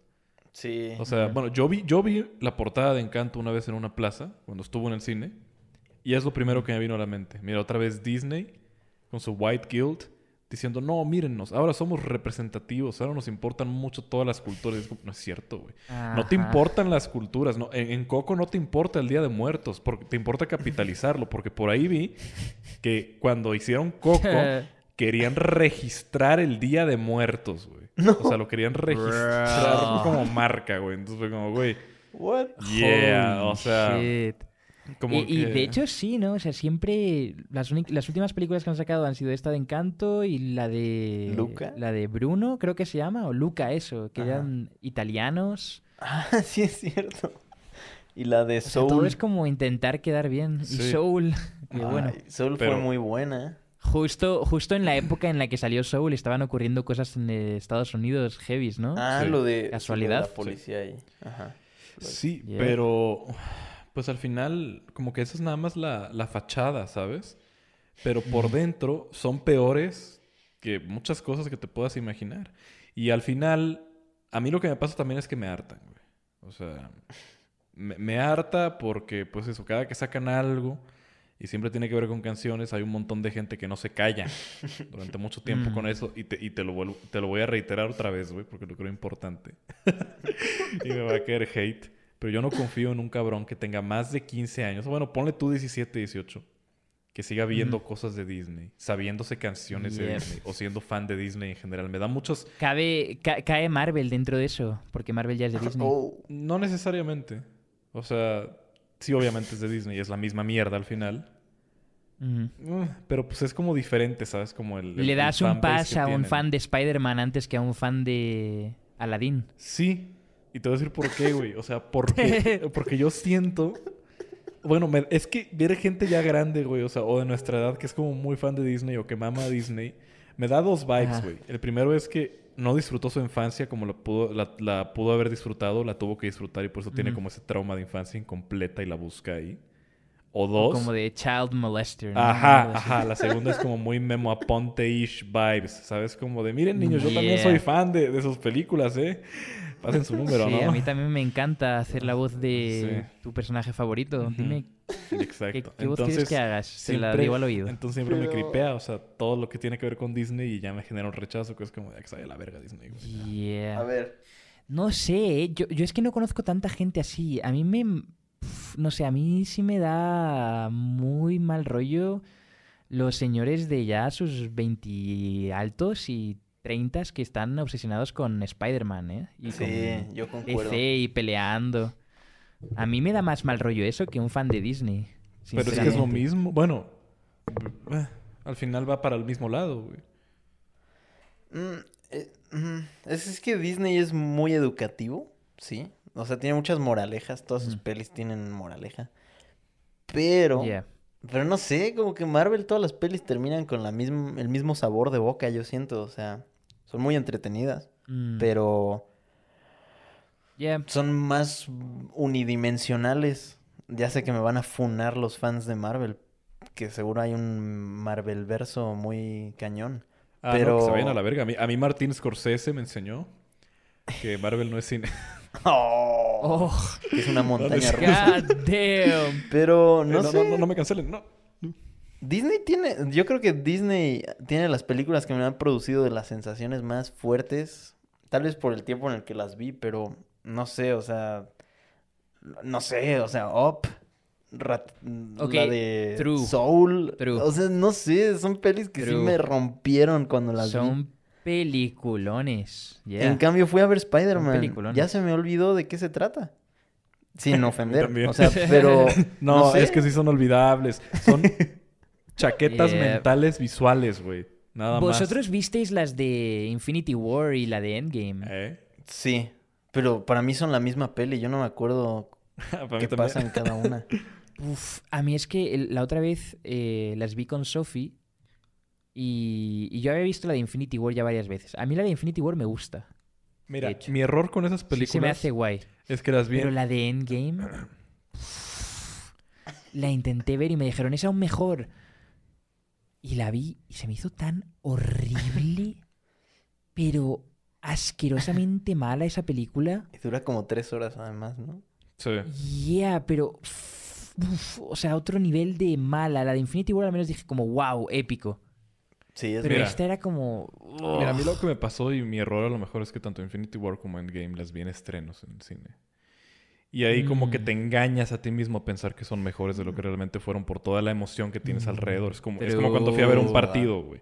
Sin saber ni verga de fútbol, pero ahí me tenías. Sí, Este, sí, sí. Entonces, yo me acuerdo que hasta salí cuando, cuando acabé de ver Endgame. Me acuerdo que la vi en estreno y salí bien contento diciendo, no mames, güey, peliculón. Creo que hasta puse un tweet.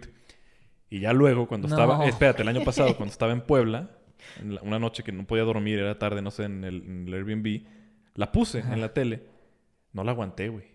Dije, puta, güey, qué pendejada tan, tan básica y tan fan service, güey. que- Es que, No aparte, mames, siento que las películas de Marvel dependen mucho del factor sala de cine con todo el mundo hyped. Si no, no vale tanto la pena verla. Mm. Ajá, en mi sino como que es muy... eh. Como que ya es parte del show que todo el mundo se hypee cuando sale el Andrew Garfield, ¿no? O cuando sale no sé qué. Sí, es verdad. Pero sinceramente, películas que me hayan gustado mucho de Marvel en los últimos 10 años, así de que con algún tipo de valor Intrínseco. cine intrínseco, eh, pondría Black Panther y nada más. Mm, Yo nunca vi Black Panther, güey. Perdón. A mí Black Panther sí me gustó mucho. Es, Sí se me hizo es buena muy película. es muy buena. También la última, la penúltima de Spider-Man fue muy buena. La de donde sale Jake Gyllenhaal.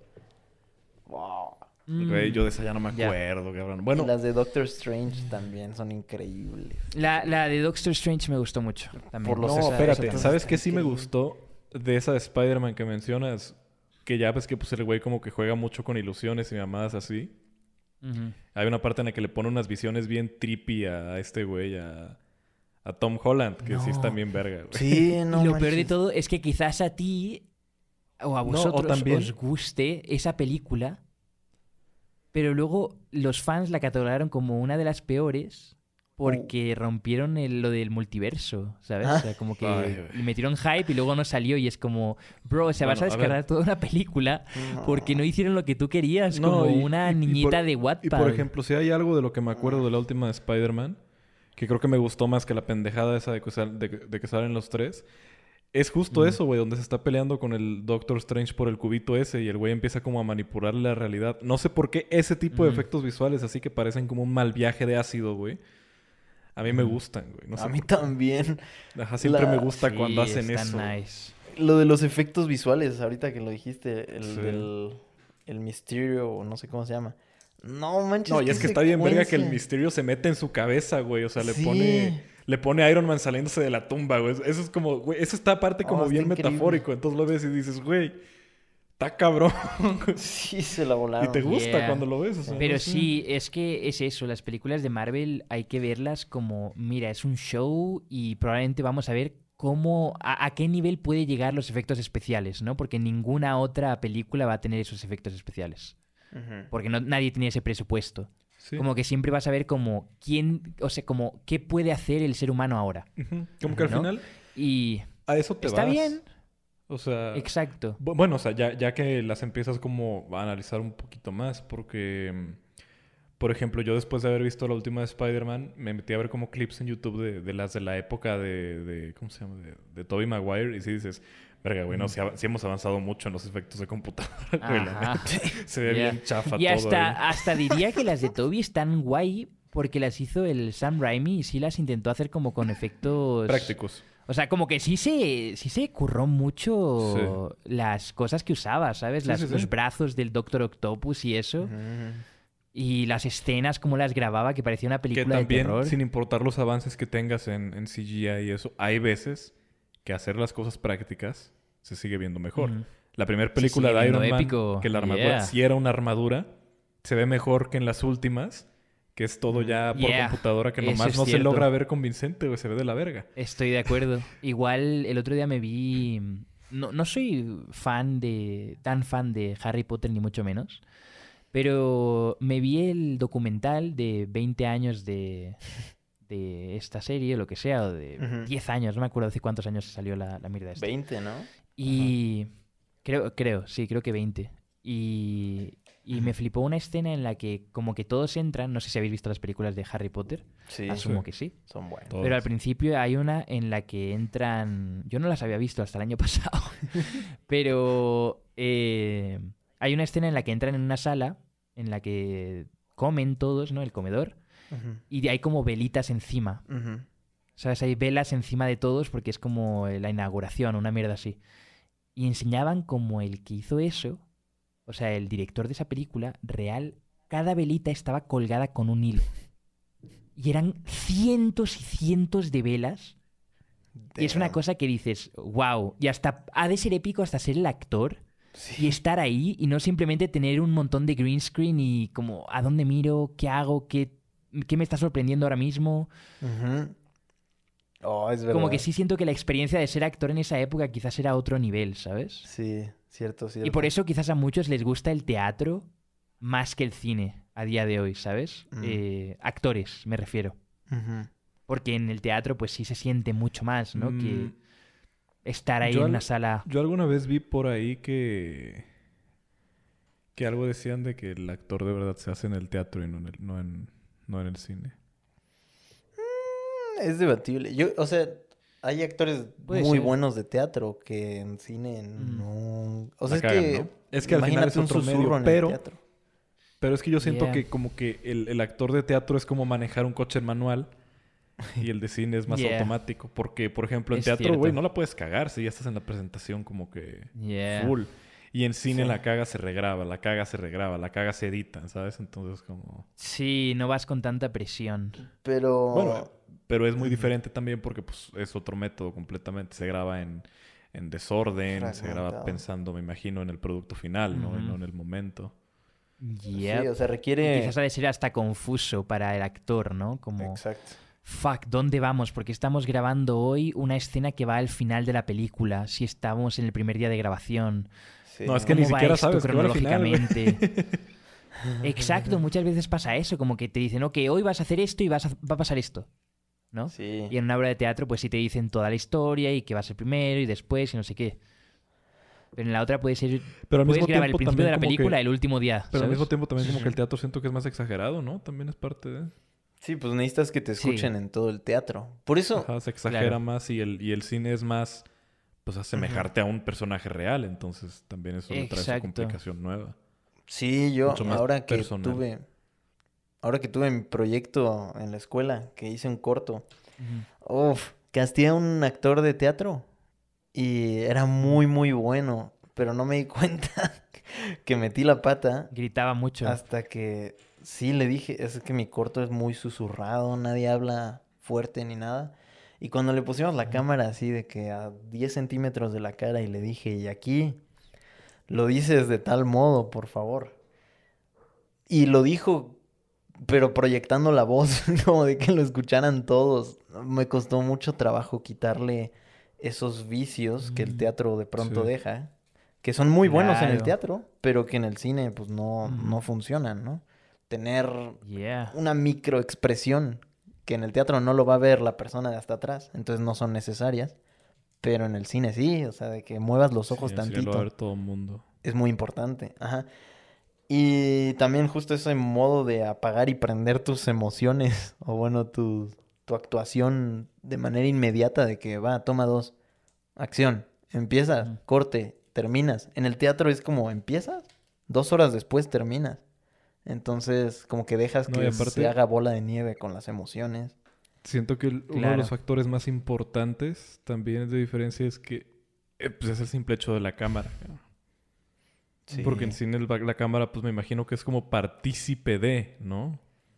O sea, según la forma en Sí. la que se está grabando y así. Y en el teatro, pues no tienes eso, Yep. porque pues es la gente que lo está viendo nada más y ya. Ahí Claro. queda. Sí, exacto. Sí, ha de ser raro muchas veces tener que dar, yo qué sé, tu monólogo en una, en una obra de teatro y mirar directamente al público, como transmitir esa energía hacia el público y que, digamos, en una película el público sea la cámara y nunca puedes mirar hacia la cámara, ¿sabes? Sí, es Como que- verdad. En el teatro como que hay intercambio de energías. Y, es que eh, como que también puedes decir algo por, o sea, con la cámara, por la forma en la que lo estás grabando.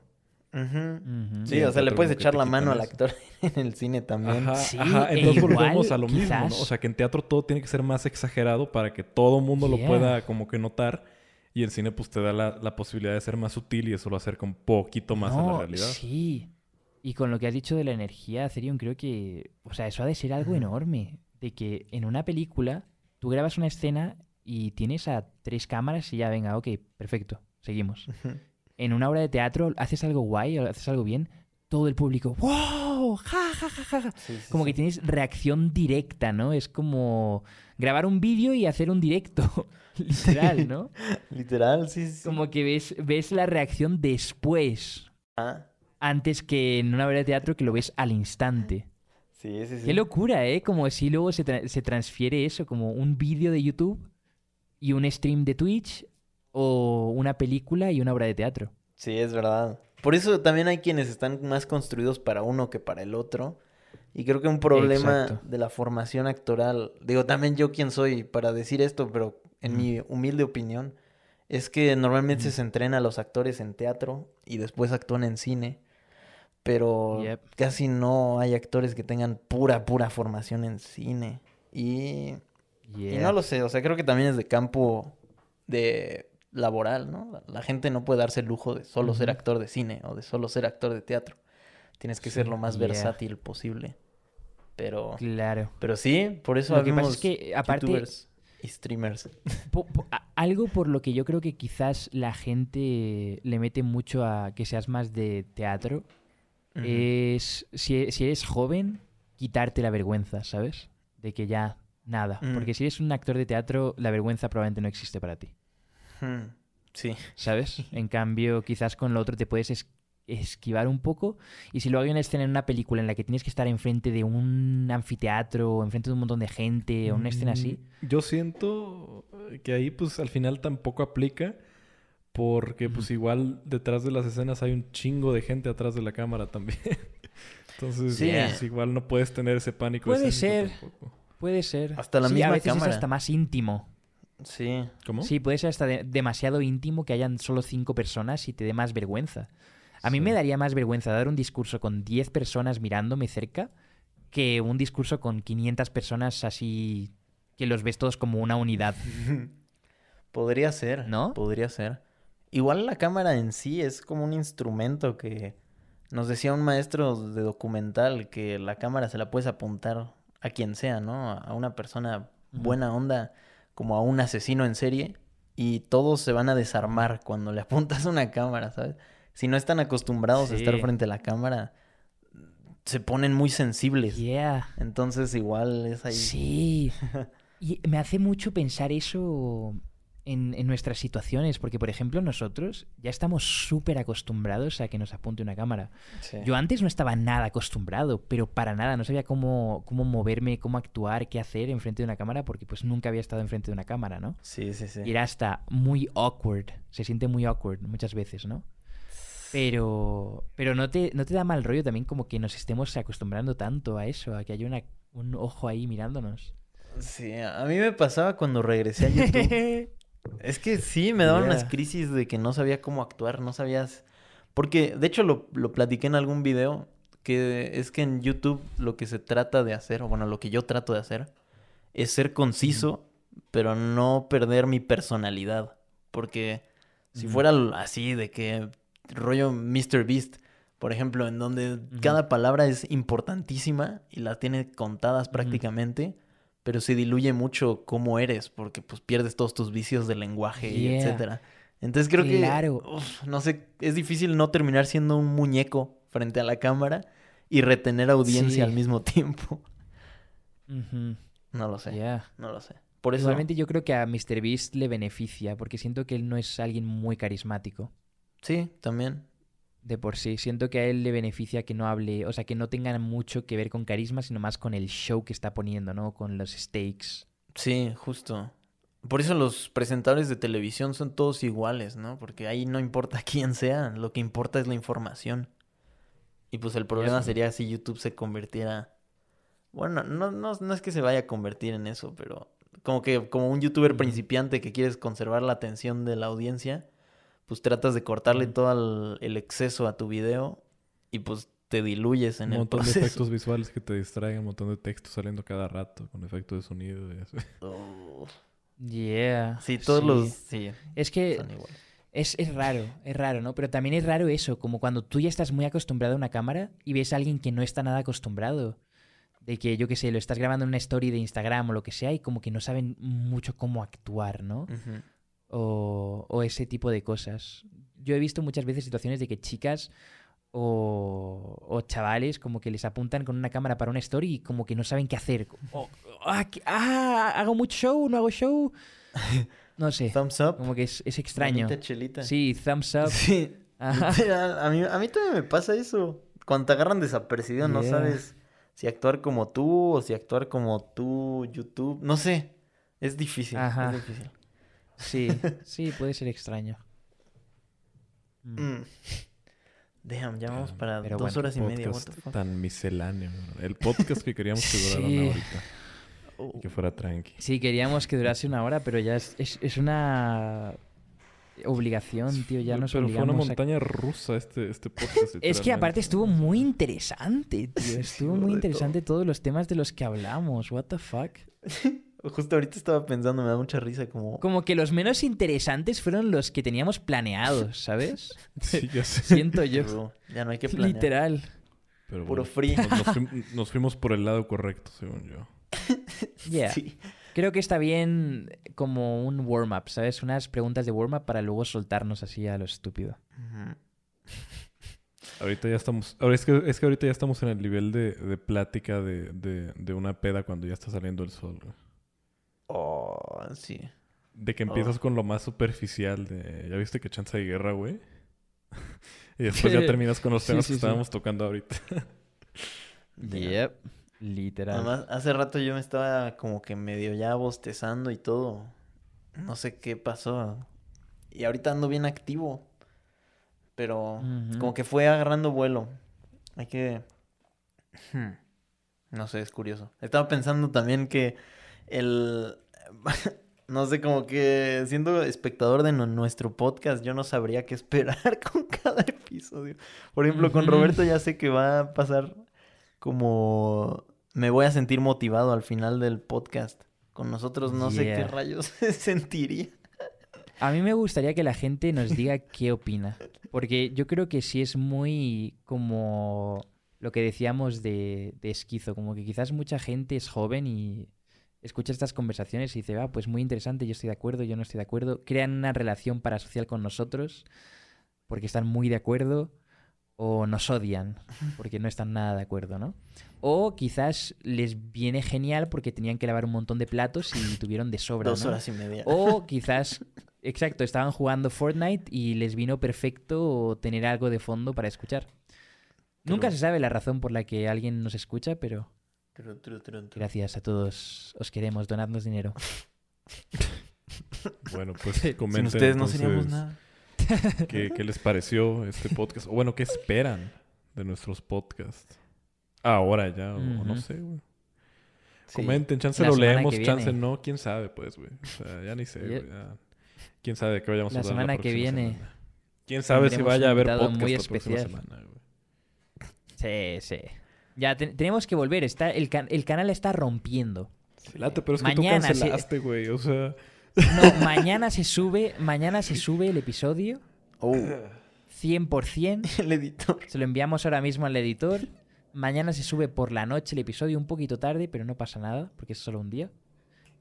Viernes que viene grabamos y lunes episodio otra vez. No podemos parar porque estamos rompiéndola, Yo, eh, chicos. yo la ya no te estamos creo, Late.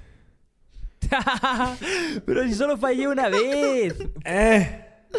Oh, Solo mira, fallé mira, una te vez. tengo que confesar que ese día yo hice stream y se andaba bien ardido. Y me preguntaron cuándo invitábamos a Dipo a Café Infinito. Y yo les dije, mira, güey, la neta, por mí Café Infinito ya fue, güey. Y mi culpa no, es, ¿eh? Mi culpa no es, eh, güey. Oh shit. chale. Pero, pero, pues. Luego pues, me llegan a eh, mi stream y me dicen, ¿se acabó Café Infinito? ¿Es verdad? ¿Es verdad que te peleaste? Nada más voy a decir que creo que yo últimamente soy el que menos ha cancelado, güey. Y entonces, sí. cuando cancele, voy a cancelar, pero va a ser la cancelada más épica, güey, del mundo. O sea, sí va a ser así como de, no, güey, me voy un mes a la verga. Yeah. No, no, no es cierto, güey. Pero siento pues, que han sido, han sido justificables nuestras fallas. Y ya, no pasa nada. It's okay, no fallamos la siguiente. Sí. Ya, no perder la fe. No hay que perder la fe, Washington. No hay que perder la fe. Es que mira, como grabamos los viernes también, conforme más se va restaurando la, la realidad de la no pandemia, siento que va a estar más difícil. es eso, Vamos a ¿eh? tener que empezar a grabar los jueves mejor. Porque Maybe, ¿eh? está difícil. Viernes por la noche es muy cotizado en una realidad normal, pero no sé. Ya. Puede ser. Puede ser. Washington no dijo nada, ya, yo creo que ya se, Pues, se renunció. O sea, es- Está bien, bueno, hasta aquí te la dejamos de Depende. tarea para pensarla. Hay que considerarlo. Ahí, eso, eso. Considerare- Y- Consideraremos esto. No os preocupéis, no estamos peleados, no estamos peleados. Es solo una, una discusión de familia normal. a- ahorita estás hablando de los seguidores. papá. como, Mamá y papá no se van a separar, ¿vale? Stay, No os preocupéis. stay together for the fans. No. Así es. Así es. Nos mantenemos aquí porque pues sois nuestros hijitos. Os queremos mucho a todos. No sabemos todos vuestros nombres. Vamos a acabar como los Beatles, güey. Odiándonos entre nosotros, bien drogados, güey. No. Ay, no, Oh, no sé. fuck. Ojalá acabáramos como los Beatles. Yo sí jalo. No. Bueno, bueno, espérate, espérate, espérate, cabrón, espérate. Hay de. Beatles a Beatles, güey. O sea, chingón acabar como Paul McCartney, güey. Pero mal acabar como los demás, güey. Mal acabar como John Lennon. Espérate, güey. No, Yeah. John Lennon ain't, ain't the way, bro. Oh, shot Paul McCartney. Ah, yo bueno, sí me pido... Yo sí me pido Paul McCartney. También, güey. No, mames. No, pa- mira, yo me pido Ringo, güey. Ringo sigue vivo y nadie se acuerda de que sigue vivo, güey. Porque ya todo el mundo le vale verga, güey. Entonces, ¿Cuál? Tiene una masterclass. Tiene ay, güey, pero ¿de qué? Que nadie Pues sí, topa. pero si- no, pero a ver, si tiene que recurrir a una masterclass para ser relevante, es que no es relevante, güey. Paul McCartney, güey, ya todo ruco, a finales de 2020 sacó un álbum que está bien chingón, güey. Me vas a perdonar, güey. O sea, ese güey todavía, todavía, no sé. Oh, Tiene O unos sea, videazos de música, ¿eh? Su último no, álbum está increíble. Yeah. Paul McCartney todavía, todavía levanta, güey. Todavía levanta. Con Kanye West y todo, tío, con la hijita que Damn. quién sabe hace cuánto no vio. Sí, me encanta que Paul McCartney sí le valió full verga, güey. O sea, como que... Ese güey dijo como de, güey, ya me vale verga. Yo voy a vivir y voy a seguir siendo relevante. güey. Que el Kanye lo pusiese en su, en su meme de, de Avengers al Paul McCartney de su lado. ¿Te imaginas? Güey, imagínate que Kanye dijera que no va a performear hasta que no regresen los Beatles, güey. O sea, Literal busqué Paul McCartney en YouTube. Lo primero que me sale es el Carpool Karaoke. o sea, le valió. Oh. Le valió completamente. Man, Sí sale ahí cantando con el James Corden. qué crack.